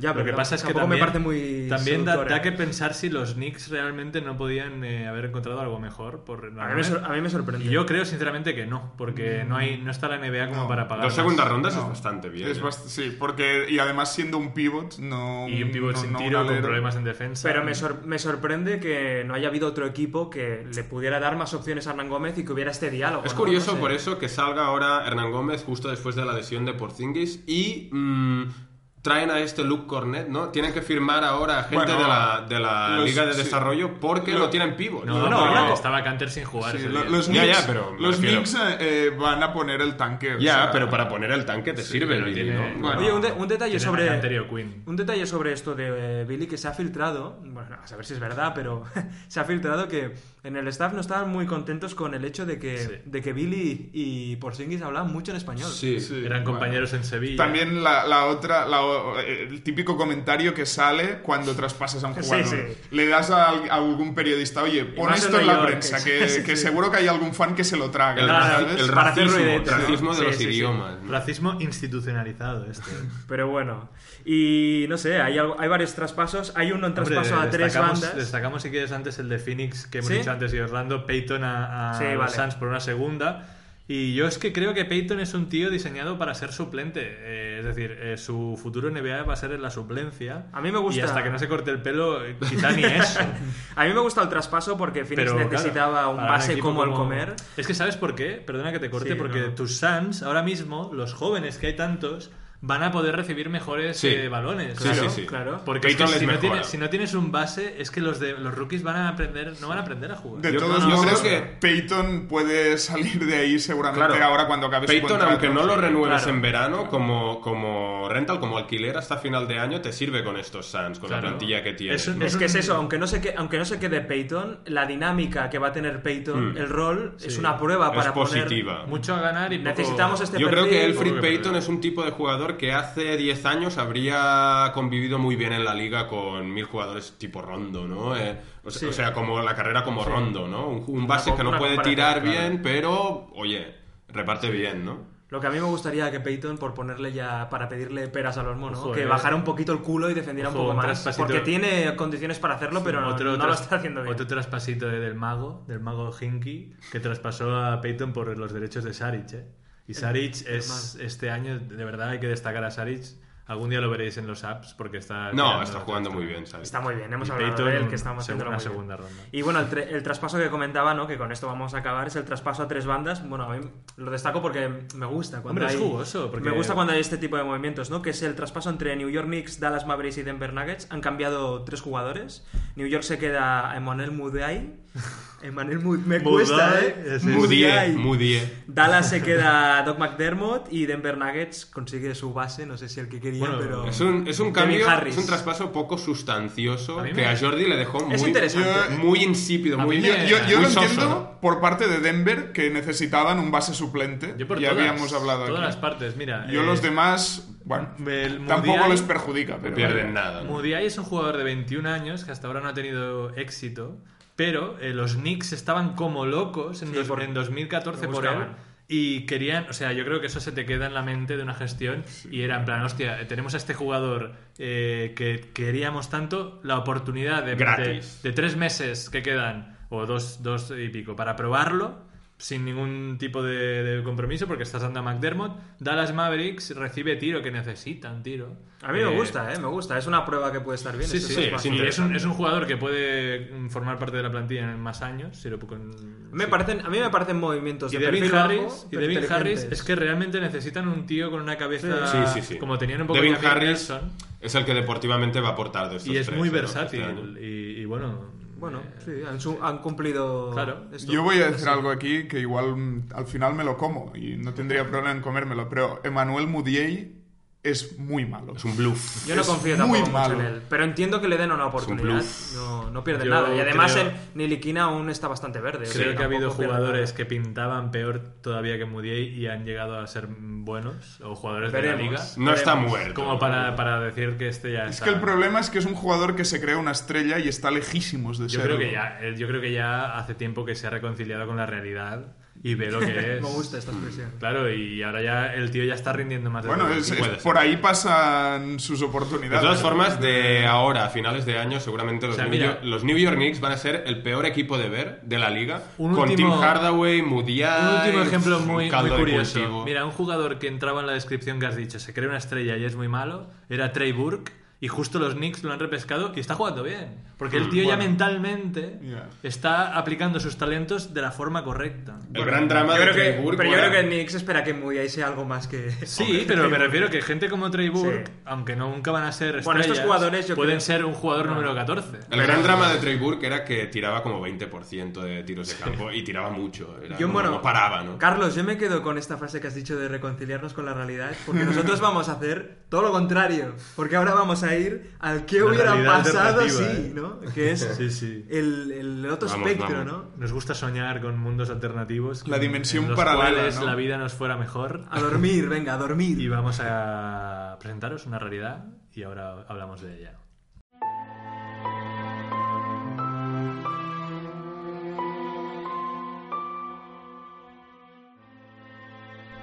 Bueno, volvemos al maravilloso año 2011. ¿eh?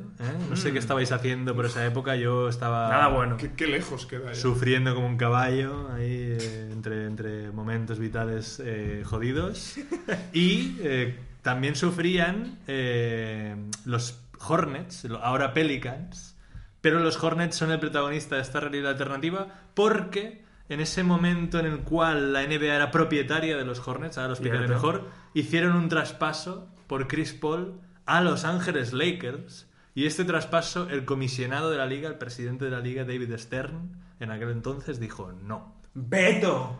Como nuestra se- sección dice de no, quien dice no? no, David Stern dijo no. Y ese traspaso no se hizo. Y al cabo de ocho días se hizo otro traspaso. Entonces, También a Los Ángeles. Exacto. Esta temporada, os pongo en situación, eh, fue la temporada del lockout, eh, es decir, el cierre patronal. La liga empezó más tarde, empezó en, en diciembre, y justo antes de empezar es cuando se produjo este traspaso cancelado. Y ese traspaso enviaba a Chris Paul a los Lakers y de los Lakers y de Houston salía una serie de jugadores que eran Gordon Dragic, Kevin Martin, Lamar Odom, Luis Escola y una primera ronda de, de Timberwolves. Y luego eh, a Houston se iba Pau Gasol, que era el- el- el- la segunda estrella, segunda espada de aquellos Lakers. Y bueno, este traspaso provocó que muchos eh, o un par de, de propietarios de otros equipos como Mark Cuban y Dan Gilbert, el de los Cleveland Cavaliers, dijo esto no puede pasar. Porque los Lakers venían de, de ser competitivos durante mucho tiempo, ganar un montón de anillos en la década de los 2000 y muchos eh, propietarios lo vieron esto como una injusticia, aprovecharse de una franquicia que estaba eh, devastada En manos de la NBA. en manos de la NBA y aprovecharse y sacar a un jugador que aunque Chris Paul siga siendo una estrella hoy, quizá nos cuesta ponernos en lo que era en aquel entonces. Era muy grande. Un jugador, pues, eh, de Emergente. 25, 26 años, un jugador ya que se sabía que iba a ser Hall of Fame seguro, Salón de la Fama, El caramelo. y un- una estrella, eh, mejor base de la liga. Es como si hoy eh, traspasaran casi, no te diría Curry, que es MVP. Russell pero- Westbrook con LeBron James. Sí, algo así, ¿no? Entonces, aquellos Lakers, para ponernos en situación, tenían eh, a Kobe Bryant, a un Kobe Bryant todavía promediando 28 puntos por partido, tenían a Luke Walton, tenían a Andrew Bynum, lo cual, eh, en esta realidad alternativa, si este traspaso hubiera pasado, como la gran injusticia es que mm, todavía quedaban muchos activos en esos Lakers, muchas rondas y muchos tal, realmente hubieran podido traspasar igualmente por Dwight Howard. Entonces es casi una realidad que ese equipo hubiera sido un trío entre Chris Paul, Kobe Bryant y Dwight Howard, ¿no? Con secundarios típicos de Los Ángeles, caras conocidas, Sí, sí. como Luke Walton, eh, también estaba Ramon Sessions en Y aquella el, época. F- y el FA de turno que Artest, Trevor Ariza, ¿no? y ahí. Ariza no, pero estaba Meta, Meta World Peace, eh, Ar- Artest. Aún, Y- aún era... ¿qué- ¿Cómo se No, era, era ¿Cómo Meta- se era llamaba? Meta World Peace, Sí, ya, sí, era sí. Meta. Metas. Y entonces, eh, esto, como siempre en esta sección, nos hace plantearnos una serie de preguntas que yo tengo aquí. Y os quiero decir, en, la- en esta realidad alternativa, con este trío de jugadores que os he mencionado, en sus apogeos casi, el de Kobe Bryant un poco pasado, pero bueno, en sus apogeos, ¿hubieran conseguido darle el sexto anillo a Kobe que hubiera empatado a Michael Jordan? Yo no sé si hubieran conseguido el anillo porque en esa época ya empezaban Ojo, ahí... eh. No. Chris Paul en su apogeo, Dwight Howard casi en su apogeo. No, no, puede ser. Y esta- Kobe Bryant, que es No. Kobe Bryant, eh, un jugador top 10 de la historia. A ver, hubieran, yo creo que hubieran sido un equipo contender claramente del oeste. Hubieran competido ahí con los Spurs, que son los que llegaron es ese año es a la como si te digo, eh, juntamos a LeBron, a Westbrook y a, a Cousins. Sí, sí. No. Jordi no para decir no por es lo que Jordi es un, eh, odia a Chris Paul y no lo vamos Pero a bueno, poner una cosa, yo solo Y quería a decir... Dwight Howard. en Para esa mí, época. además, eh, los hechos, perdón, eh, pero los hechos, más allá del troleo, los hechos demuestran que no, porque eh, Chris Paul se fue a otro equipo donde ha tenido grandes compañeros y jamás ha pasado estaba de la Kobe. segunda de por ronda de favor, draft. no compares a Blake Griffin con Kobe. Bueno, Kobe Bryant tenía ya 33 años en- Pero y le faltaba 28 puntos, y le faltaba le faltaba Un una- un año para el- un año para romperse el tendón Sí. de Aquiles y, quedar acabado Pero como que Que jugador. a lo mejor no se lo hubiera Claro, roto. igual es Bueno, el sí, efecto claro. mariposa. Claro. Bueno, Bueno, Ay, no, pero no, no, entonces, no, pero ¿qué ahí- hubiera pasado Kobe si fichan Bryant- a Chris No. Paul y Kobe Bryant no se lesiona? Eso Hombre, Claro. no, no, es que, es que cuando ya cambias una cosa del pasado, un accidente como que se te rompa el No, tendón. no, pero vamos a eso ver. no- eso es que Kobe no. Bryant igual no se hubiera roto el tendón de Aquiles, pero era un jugador que llevaba ya una cantidad de millas encima. Que quizá no hubieran Que- necesitado con Chris Paul en el No, Yo no. quería decir una yo quería decir una cosa que cuando me habéis interrumpido, que es yo lo que me da un poco más de pena de todo esto. Y es que nunca hemos podido ver un duelo LeBron-Kobe Bryant en los playoffs. en las finales. Y No- a lo mejor aquí se hubiera visto. producido. Ojo, y esto para mí Otro tema un es que caramelo. Dwight Howard fue un fracaso. Sí. Sí, y no fue. solo en los Lakers, también Pero- en los Rockets. Pero no olvidemos que Dwight Howard llegó a los Lakers con el experimento Steve Nash y aquel equipo era una desgracia. Pero en los era- Rockets también fue un fracaso. Sí, pero la- la- la- yo creo que lo que ha sido de Andre Jordan con Chris Paul hubiera sido bastante. Este traspaso, también. este Yo- tras- bueno, y Oklahoma, Oklahoma Yo creo que- seguramente momento, se hubieran quedado. Claro, todos. porque esto es. Es que, esto, es que, eh, claro, hay tantas vertientes. Como Houston eh, recibió a Pau Gasol, seguramente las piezas también salieron de Houston para para no hacer no poder hacer el traspaso de Harden. Entonces Oklahoma hubiera, hubiera sido podido. hubiera habido un duelo seguramente, juntamos esas dos realidades alternativas entre los Lakers y Oklahoma City Thunder por eh, llegar a las finales, unas finales de 2012 Con los San Antonio por ahí, que gana- Con los Spurs. y también que los, los Mavericks que en aquella época ganaron un anillo. De hecho, ganaron, le echaron a los Lakers Sí, sí. de, los Gasol. Gasol eh, el, en el, el año del lockout, vaya, ganan, la la, ganan la liga los, los. Mavericks echando a los Lakers. Sinceramente, pienso que eh, hubiera sido una NBA mucho más atractiva, un oeste mucho más atractivo.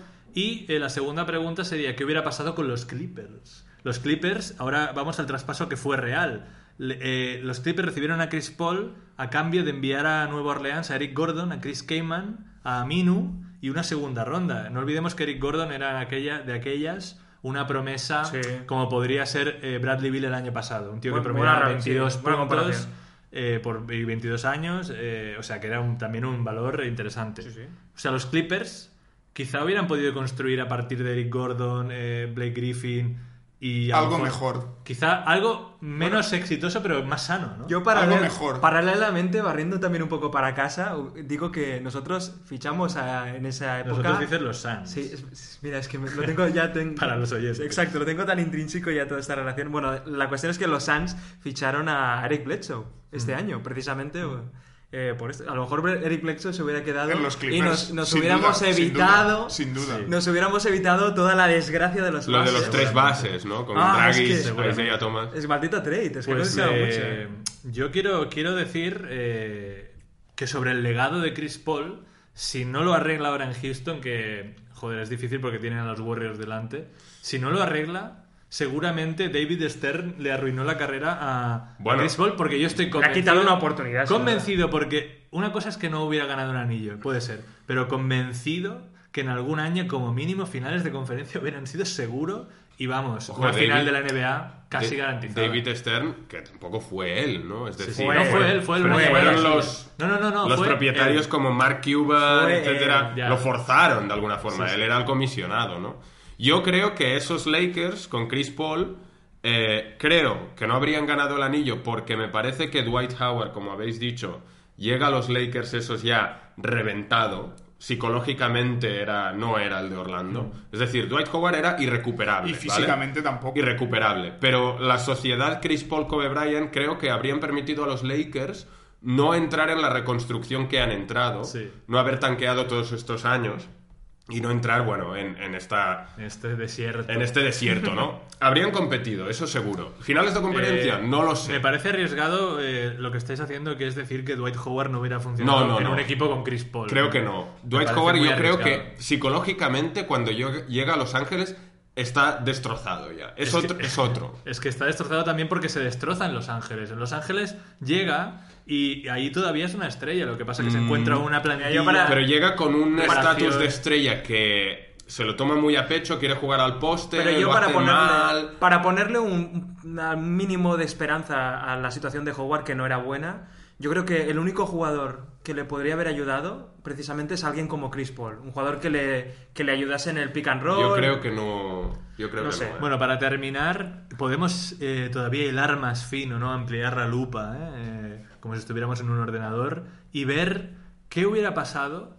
Porque si Nueva Orleans hubiera recibido a estos jugadores, ¿no? A Eric Gordon, a Chris Kaman, Sí. a Minu, cabe pensar que quizá hubieran podido competir un poquito más. Perdón, he dicho los que realmente Sí, recibieron. si hubieran recibido a Dragic, a Kevin Martin, a Odomi Escola, que Escola en aquella época era todavía un jugador mm, bastante bueno. Ojo en que NBA. Odom iba, iba camino del crack. Sí, ¿eh? aunque Odom, Odom O ya... ya. Pero sí, sí. Dra- Dragic ya era un Bueno, pepino, ¿eh? pero Sí, si no sí. hubieran, si hubieran recibido a estos, seguramente no hubieran caído tanto Claro, para ser... y no hubieran recibido al primer, al, al, pick número uno, que fue Anthony Davis. Ay, Hmm. hostia, ¿Y ves. dónde hubiera caído Anthony Davis? Porque Sí, sí. Anthony Davis quizá hubiera caído en un equipo que hubiera sabido realmente Charlotte, rodearle. el número 2 fue Charlotte. Habían Charlotte. Washington estaban por ahí. Michael, Kidd- Michael Kidd Oh, Gilchrist fracaso, fue el eh. número 2 de ese draft. Pues podíamos tener ahora mismo perfectamente a Kemba Otto, Walker. Otto Porter fue, fue ese draft. Kemba Sí, Walker con Anthony Davis en unos Charlotte Hornets que fueran un, como unos Washington Wizards, ¿no? De hoy en Sí, día. sí. No, bueno, ya Bueno. vemos que vaya trade, ¿eh? Sí, Las dimensiones Esto paralelas, cambió, eh, evidentemente cambió la NBA Sí, para, para tú bueno, a la- mucho a- tiempo. A lo mejor, eh, a lo mejor Will no tendríais a, a Kyle Lowry. ¿eh? A lo mejor no estaríamos vivos. Yo lo estaba pensando cuando comentabais lo de los Rockets, que es tremendo, etcétera. es tremendo la vertiente que Las tiene todo. repercusiones A para los Raptors eran muy A negativas. lo mejor Trump no sería presidente. Los Blazers no, no tendríamos a Minu, uno de los mejores jugadores calidad-precio de la liga. Bueno, El- bueno, es- se está volviendo Sí. peligroso esto, así que debemos de cortar. Y vamos eh, ahora sí a pasar ya a la sección final, la cual todos conocemos como...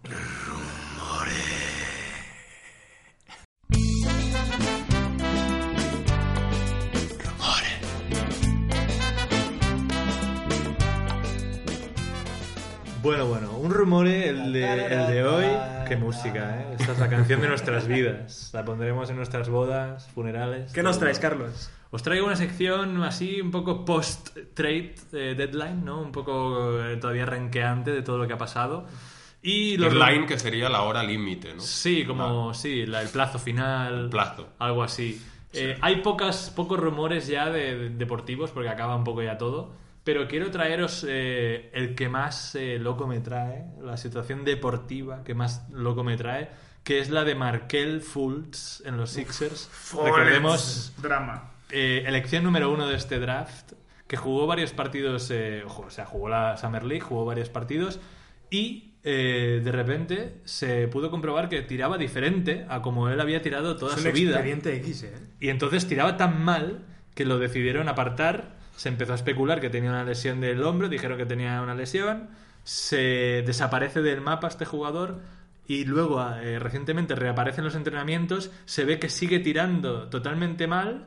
Y bueno, entre versiones encontradas, entre franquicia, gente y demás, hay un cacao que nadie sabe qué es lo que pasa. Entonces ahora han dicho, ha habido unas- una ronda de declaraciones bastante loca, como no, en la que dicen que tiene una especie de, de desequilibrio muscular en la- en escápula, entre los hombros, y eh, va a estar eh, quizá toda la temporada sin jugar, porque tiene que aprender la memoria muscular de nuevo de tirar. Madre Como buen Sixer, ¿eh? Como buen Sí, sí, primera cosa que yo creo que te tienen que cortar un brazo para que un jugador NBA tenga que aprender a tirar otra vez. Sí, no, no, no. Es tremendo, es tremendo. Se es dice, tremendo. se dice que ya Brett Brown ha dicho en Petit Comité, eh, que se dice esta expresión, ha dicho que es una cuestión mental 100%. Seguro, seguro. Y, y le están intentando ocultar de la prensa, no dejan que hable, aunque tuvieron ya, me parece que por, con- hay, hay por ley de la NBA que un jugador que se lesiona o algo así ha de aparecer y le dejaron hacer un minuto de entrevista con Karen Butler, ojo, que se ha, que se ha retirado, por cierto. Mm. Y supongo que está intentando meterse en la parte, la parte del entretenimiento. Pues le hizo una entrevista y él, y él dijo, no, no, yo estoy... O sea, estoy mm, frustrado, pero quiero, creo que voy a salir mejor de esta. Bueno, La enésima esperemos. elección de los Sixers Veremos. Destacar la, la- la frase de Brett Brown, eh, el actual rango de tiro de No, no, Markel no, un momento, Fultz un momento. Es una es frase de- dentro de la pintura. Es una Cero. frase de colágeno. Ah, Y, y la- y lo odio solo por decir esa frase, Colangelo. porque tú no puedes ser, no puedes ser el presidente te de operaciones de un equipo y decir eso del que es tu elección número uno y que has traspasado por él a uno de los rookies con más mejor trajo. Ojo, ojo, ojo.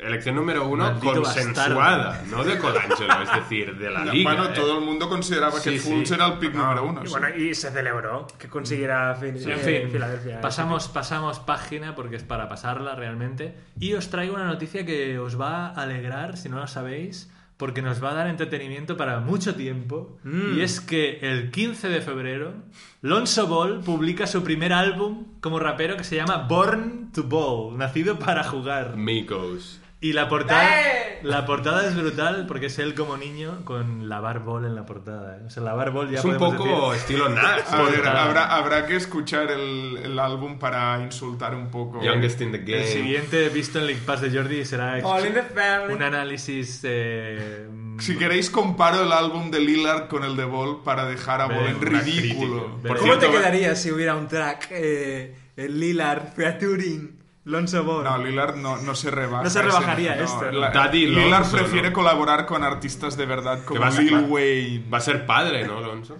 Sí, va a ser padre. Mira, Era otra es cosa verdad, que, que teníamos aquí Din, din, din, preparada din, para din. decir. Loans. Va a ser padre de su, de su novia, bueno, con su novia Denise. Y... A la que conocemos Claro, gracias a eh, los, los- All in the Family. los que estéis aquí desde los principios de los pro- del programa, analizamos el reality show de la familia Ball, Correcto. donde se tenía un papel muy prominente esta chica, y ahora van a ser padres, ¿no? Y felicidades desde aquí, evidentemente. Eh, ¿Conocéis quién es de Andre Bembry? Sí. Sí. ¿En qué equipo juega? ¿Lo sabéis? Los Hawks. Muy bien. Hawks. Eh, conocido por, por, por su afro, ¿no? Que ya no Sí. lo lleva. Hmm. Ah, ¿ya Pues, no? Ya no, creo que no, que se lo ha cortado y es mucho más aburrido su look. Ya hace, hace juego con su, con su papel en la cancha, ¿no? Muy aburrido. Pues puede añadir a su lista de, de- de logros eh, ser arrestado por conducir a 128 millas por hora en una zona de 55. Están locos estos. Es decir, eh, uno- estos es como ir a que- 160 y pico, ah, 170. No, a casi 200, ¿eh? 128 Sí, millas. bueno, sí, quizá. Casi 200. Que va un Cien- Ferrari. 170 o así. No, acaba de comprar el 180. Ferrari. Unos 175 en una zona de 90. Need eh, for Speed, ¿no? El tío una- estaba... O de 80, una locura. Una locura. en un- sí, en una de estas persecuciones urbanas, ¿no? Sí, a todo sí. gas, ¿no? Pues eh, este tipo quería sentir un poco la brisa eh, y se puso, se puso el, el Quiso rap- volar, ¿no? Como- el rap de Alonso Bola la pastilla y dijo a, a volar. a Switching volar. lanes. Y, na- y nada, pues eh, ha sido detenido. Eh, no sé cómo acabará la cosa. Pero bueno, yo quería también eh, traeros una cosita, eh, que yo me he quejado ya oficialmente aquí en este podcast de, de la desgracia que le han hecho a Ben Simmons por no llevarle al All-Star. Y no soy solo yo el que se queja. Ha habido un miembro del Parlamento australiano Sí, que en, pleno, sí, en plena sesión. Espectacular. ha dicho Sí, sí, sí. Quiero, quiero mostrar aquí nuestro desacuerdo por, por lo que le han hecho a Ben Simmons Y a Joe Ingles. a Joe- le ha dicho Jiggly no sé qué no sé cuánto Jiggling Joe. Joe Ingles Qué por grande. no llevarle al concurso de triples cuando está tirando muy bien Sí, es, lleva varios años ya. O sea que esto está llegando a grandes alturas y quizá hasta hay una reunión de estado ¿no? entre Trump y, y el primer ministro australiano para debatir esto porque es- Bueno, es yo, yo le diría al, al parlamentario este que no se preocupe, que Simón será muchos años All-Star. también nos hace plantearnos lo buena que es la vida en Australia que en el Parlamento están hablando de esto Sí, ¿no? sí, sí. Qué en, vez de, envidia, en vez eh. de otras cosas. Eh, bueno, pues eh, eh, los Warriors, en la, en la felicidad eh, encarnada en una franquicia, ¿no? No todo son cosas buenas, Ah, ¿no? queridos amigos, porque No. Bob Myers, el, el GM, ¿no? el, el- el que se encarga de las gestiones de la franquicia, habitualmente se ve que baja a veces, de vez en cuando, a las sesiones de film, de, de, Se pasea de vídeo, para comentar cosas, ¿no? En plan, eh, los itinerarios de viaje, cuando hay eventos de equipo. Y pocas cosas son serias, ¿no? Eh, como digo, es felicidad todo. En plan, hey, Draymond, Ni- se ha filtrado yo- una foto de tu pene. pues tal, no sé qué. Pero esta vez ha sido algo serio. Y es que la, la franquicia se les está yendo de las manos el tema de las técnicas. Hmm. Ellos, yo siempre lo veo comentando, cada año están como más... Los Bad Boys. Están como más... eh, se creen que todo les tiene que ir de su lado, como más criticones con los árbitros y tal. Y se les está yendo de, de verdad de las manos. Draymond es un clásico. de Hasta el esto. punto que incluso, eh, incluso le han tirado las orejas a Steve Kerr, porque lleva ya cinco técnicas. Sí, sí, este año es el año que se está quejando más Kerr, con diferencia. Es que Kerr está muy del lado de los jugadores, ¿eh? Siempre Sí, los defiende. sí, bueno, sí. se, ha, se ha hecho muy famosa una imagen de Draymond Green con la boca sangrando, eh, Mm. chillándole en la cara a, la, a, la- a un árbitro que hay en la liga, fe- eh, una chica que es árbitra, Mm. y la chica le estaba diciendo todo el rato, quítate de mi cara, Draymond, quítate Sí, de mi cara. Y él seguía, seguía, y lo expulsó, lo expulsó. Sí, sí. Pues eh, Bob Myers ha dicho, oye chicos, eh, ¿qué tal si bajáis un poco el tono? eh?". Bueno, los equipos que ganan mucho y son tan competitivos Sí. normalmente tienen esto también. Sí, sí. De que se, se quejan, ¿no? También hay una imagen graciosa que pondremos en el Twitter. ¿eh? Recordamos que en Twitter eh, los lunes por la noche podéis ver aquí las imágenes más graciosas. Arroba balón que no es, miente. Exacto, en Twitter. Eh, Popovich, que tenía una, hizo un corrillo en medio de un partido y estaban sus asistentes, entre los cuales está eh, Messina, y eh, estaba Patty Mills, y les dijo, una encuesta rápida. ¿Quién cree que si dejamos a Patty Mills, que levante la mano y quien crea que si dejamos a, Patty Mills en la cancha, eh, no va a llegar a las tres faltas? Y los cinco levantaron la mano y dijeron, muy bien, gracias. tal. Y, y siguieron el partido y dejaron a Patty Mills en cancha. Y es estas cosas que solo, solo Popovich puede, puede protagonizar estas, estas cosas en medio de un partido. La frivolidad, ¿eh? No, pero yo Le creo, le gusta estos creo que estas, Popovich, creo que ¿eh? estas mierdas, estas pequeñas cositas, son los que hacen que un jugador que juega para él, yo creo que no pueda estar tan a gusto jamás en ningún otro equipo como está con él. Porque es un, es- yo creo que es una relación que sobrepasa Sí, sí. todos los ¿Cómo ha, límites. cómo ha cambiado Popovich? eh? Yo creo Sí. que esto demuestra dos cosas. Uno, que Popovich, Popovich la regular ya se la toma un poco más a la ligera. Se la bufa. Dentro de lo que cabe, ¿eh? que Sí, sigue no. siendo un Ha gran sido el competidor. pionero de los descansos. Y que es como un... Es una especie de... Él ha sido militar también, ¿no? Sí, sí. Es como una especie de profesor duro. Sí, sí. eh, y El se- amor duro. No, es un profesor ahora mismo de Sí, sí. baloncesto. Un Es profesor. de, de cuando llegas a. Cuando De empiezas sí. el curso, te chilla todos los días y al Sí, final sí. acabáis llorando abrazados. Y si te pasas de la raya te va a decir, compórtate. Ayer, te, te lo estoy diciendo eh, yo. En el partido de, de San Antonio en Golden State, en la cancha de Golden State, sacó al rookie eh, Derrick, White, White, que sí. apenas ha jugado este año. Y como tenía lesionados a Parker y a. DeJounte Murray, lo sacó. Y en la entrevista dijo, no, este partido va a ser una buena lección para él. O sea, Sí, sí, sí. sí. Además se ha comentado, esto es un poco un rumor muy loco, pero se ha comentado el posible interés de LeBron por jugar para él en Hombre, San claro, Antonio, en claro. esta agencia libre. A Le- a LeBron Teniendo en cuenta sí. que los Spurs son el gran rival de los Warriors con Kawhi, etcétera, si se une LeBron a Eh, Madre mía, Popovich ha alcanzado, y esto lo, lo determina también el hecho de que haya sido eh, seleccionado para dirigir al equipo USA, al equipo de americano, ya ha llegado a un estatus de deidad, como también Sí, el Coach sí, sí. K. eh, Sí, sí, Es una especie de, Krasinski. de Red Auerbach Sí, sí, nuevo, sí, ¿no? sin duda, ¿eh? Bueno, llegamos al final de Rumore y como siempre os traigo la- mi anécdota favorita. Eh, Mm. Esta la tengo, esta la tengo desde principio de semana. No, no, no, no. Esta, esta me ha encantado. Y no- es un jugador que quizá no esperáis. Terry Rozier, Terry Rozier, como se pronuncie, el base suplente de los Boston, Boston, ¿eh? Bose. Boston Boston Celtics, eh, que ha tenido, unas- ha tenido una- unos partidazos ¿eh? sin Sí, sí, Irving. sí. Y eh, ha salido la noticia de que el año pasado, esto es una cosa que pasó el año pasado, pero se ha sabido el por qué. Adidas, la marca Adidas, le rescindió el contrato de, que tenía y él firmó después con Nike, ¿vale? Pues se ha dado a conocer que esto pasó porque en un calentamiento se vio, alguien vio que Terry Rozier llevaba unas Nike. En un calentamiento, ¿eh? Y luego se las cambió para el partido y llevó a Adidas, que era la marca en ese momento. Pues a Adidas le llegó esta noticia y le envió una carta diciendo ha sido rescindido nuestro contrato. Te voy a decir que lo, enti- lo entiendo, ¿eh? Claro. Eh, pero cobraba 300 mil dólares. Hmm. Con lo cual quizá Adidas se acaba arrepintiendo porque ahora le han hecho, le han hecho reportajes sobre las Nike que lleva... Entiendo que no es una buena imagen para la marca. Él se puso, él se puso una foto de eh, el día que salió esta noticia de sus pies, como sentado, eh, enfocando los pies con un pedazo de Nike y puso buenos días. y también quería añadir, que esto me ha reventado la cabeza, que puede que tenga algo que ver también un poco eh, la controversia que puede haberse desatado porque le han pillado dándole al like en el Twitter a- directamente a un vídeo porno. Es decir, un vídeo porno en Twitter. En Twitter. En Twitter, en, en Twitter, para los que no lo sepan, eh, no hay censura de porno, es decir, puede haber un vídeo porno, eh, en plan explícito. Eh, lo que pasa es que si no lo buscas no va a salir. O si alguien hace retweet, puede salir. Pues él le había dado un like, los likes de la gente son públicos. Y él había dado like a un vídeo de un, un vídeo pornazo, es decir, un vídeo explícito, puro y duro. Es Estaba decir, desahogando, ¿no? Y claro, alguien hizo la captura, eh, es rápida, la captura que está alguien El tío lo quitó rápido, ¿no? Sí, sí, pero Alguien que también estaba mirando porno. exacto. Le dijo, "Hostia, recomendaríamos a Rosier que Le tenga, el como rollo, Kevin ¿no? Durant, un partner Twitter, Claro. una segunda cuenta. Yo me imagino a esa tengo- persona que hizo la captura eh, que le cortó el rollo. De repente Tengo vio tres, que Terry Roxy. tengo tres palabras para ti, Terry, que son ventana de incógnito. y nada, con esto terminamos rumores. Creo que no tenéis nada ¿no? de, de Swaggy P. Ah, Swaggy. Bueno, Hombre, no ha sido traspasado. Ni él ni sabéis. Eso esto, ya es. esto podría, victoria. esto es una, exacto, esto podría ser una noticia en sí mismo, pero realmente sí que no ha habido ninguna noticia. Yo creo que ha estado calmado por si acaso, ¿no? Sí, sí. Pero eh, hay una foto que sí que la vamos a compartir y es que Swaggy P es que es único. Todos lo, bueno, lo decimos siempre.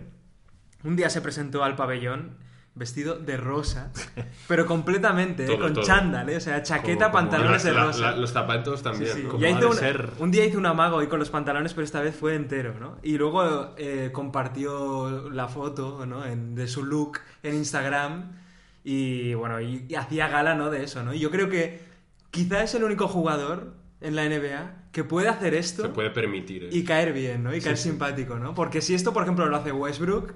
Bueno, Nah, Westbrook es ya un estaríamos gran diciendo como de los un- looks, un jugador muy excéntrico con, con, Sí, con sí. el look, ¿no? El- todo el mundo diría, no, ah, ¿qué hace? ¿no? Que ahora. Lo hace se está extendiendo no a, muchos jugadores, ¿eh? El otro día vi un look de Lauri Markkanen que dices, Sí. ¿qué hace? Pues No, también todos, con un todos. tipo de pijama, no sé si era un disfraz de carnaval Se creen no sé. estrellas de, yo va- sé, el pop o algo. ¿no? Sí, hemos hablado muchas veces, ¿no? Los futbolistas, futbolistas también. Pero bueno, como- compartiremos este look. Te- terminamos la sección. Me habéis hecho recordar de un par de cosas que, que las, las digo. Con el traspaso de Cleveland y Lakers, que se van Isaiah Thomas y Channing Frye, hay dos, dos tramas ahí un poco ignoradas, que es, primero, que esto significa el fin de la sociedad en Cleveland de Richard Jefferson Channing Frye. Es decir, Bueno, los ya dos... había No, pero me refiero, los dos ya están... Ya no, Fuera. queda, ya no queda nada de, es- de esa eh, sociedad tan buena de, de- de fuera de las canchas, ¿no? Y que la salida de Isaiah Thomas ha hecho que toda la movida que hubo entre Paul Pierce y Isaiah Thomas para el, para el cierto. vídeo famoso de la, de la retirada Ya no de la tiene ningún sentido. Ya no tiene. Ya no pasa nada porque hoy, hoy visitan, o bueno, eh, ayer, eh, cuando escuchéis esto ya será ayer, visitan los Cavaliers Boston y ya Paul Pierce tiene toda la noche ¡Bien! para- para ver- Estará Paul Pierce bien. Y esto supone que a Isaiah Thomas, si le van a hacer un vídeo tributo, no es hasta el año que viene. Cosa que yo creo Ya, que. Y con los la Celtics camiseta de se los- pueden ahorrar ya un tributo Pero a Isaiah Thomas ¿os que no pinta nada. ¿Os ¿no? imagináis un hipotético tributo a Isaiah Thomas con la camiseta de los, De los Lakers, Lakers, en el sí, Garden? sí, sí, no, Eso sería nada, imposible. Ah, por cierto, que Channing Frye y Luke Walton fueron jugadores juntos Sí, en, el en Team Arizona. USA. Y, ahora y, y en, y en Arizona. En Arizona, en la Universidad de Arizona, ju- eh, compañeros. Sí, sí. Se le va a decir, venga, Channing, eh, vete, a, vete a De fregar hecho, el... creo, creo que jugaban eh, con Gilbert Arenas y era un equipo de Arizona que llegó a la Final mía, Four y sí, tal. sí, Sí, sí. madre mía. Bueno, chicos, pues esto ha sido todo por hoy. Un programa largo, extenso. Extenso. Pero bueno, espero que lo hayáis disfrutado. Hemos hablado de Seguro, muchas seguro. cosas de actualidad y cosas que teníamos que decir, ¿no? Y nada, eh, esperemos que, eso, que os haya gustado, que compartáis con nosotros vuestras opiniones sobre qué os parece el programa, que, que. La que queréis que hablemos, todo, ¿no? Colgaremos también contenido, como ha dicho Sí, Carlos, ¿no? Que vamos por la actualizando. noche, ahí podéis encontrar. Tanto los rankings como las fotos. no pondremos el vídeo porno de Rosier, No, pero, eso no. pero poco nos falta. Y nada, por lo demás, os esperamos la semana que viene y nada, disfrutad. Hablamos. Venga, que vaya bien.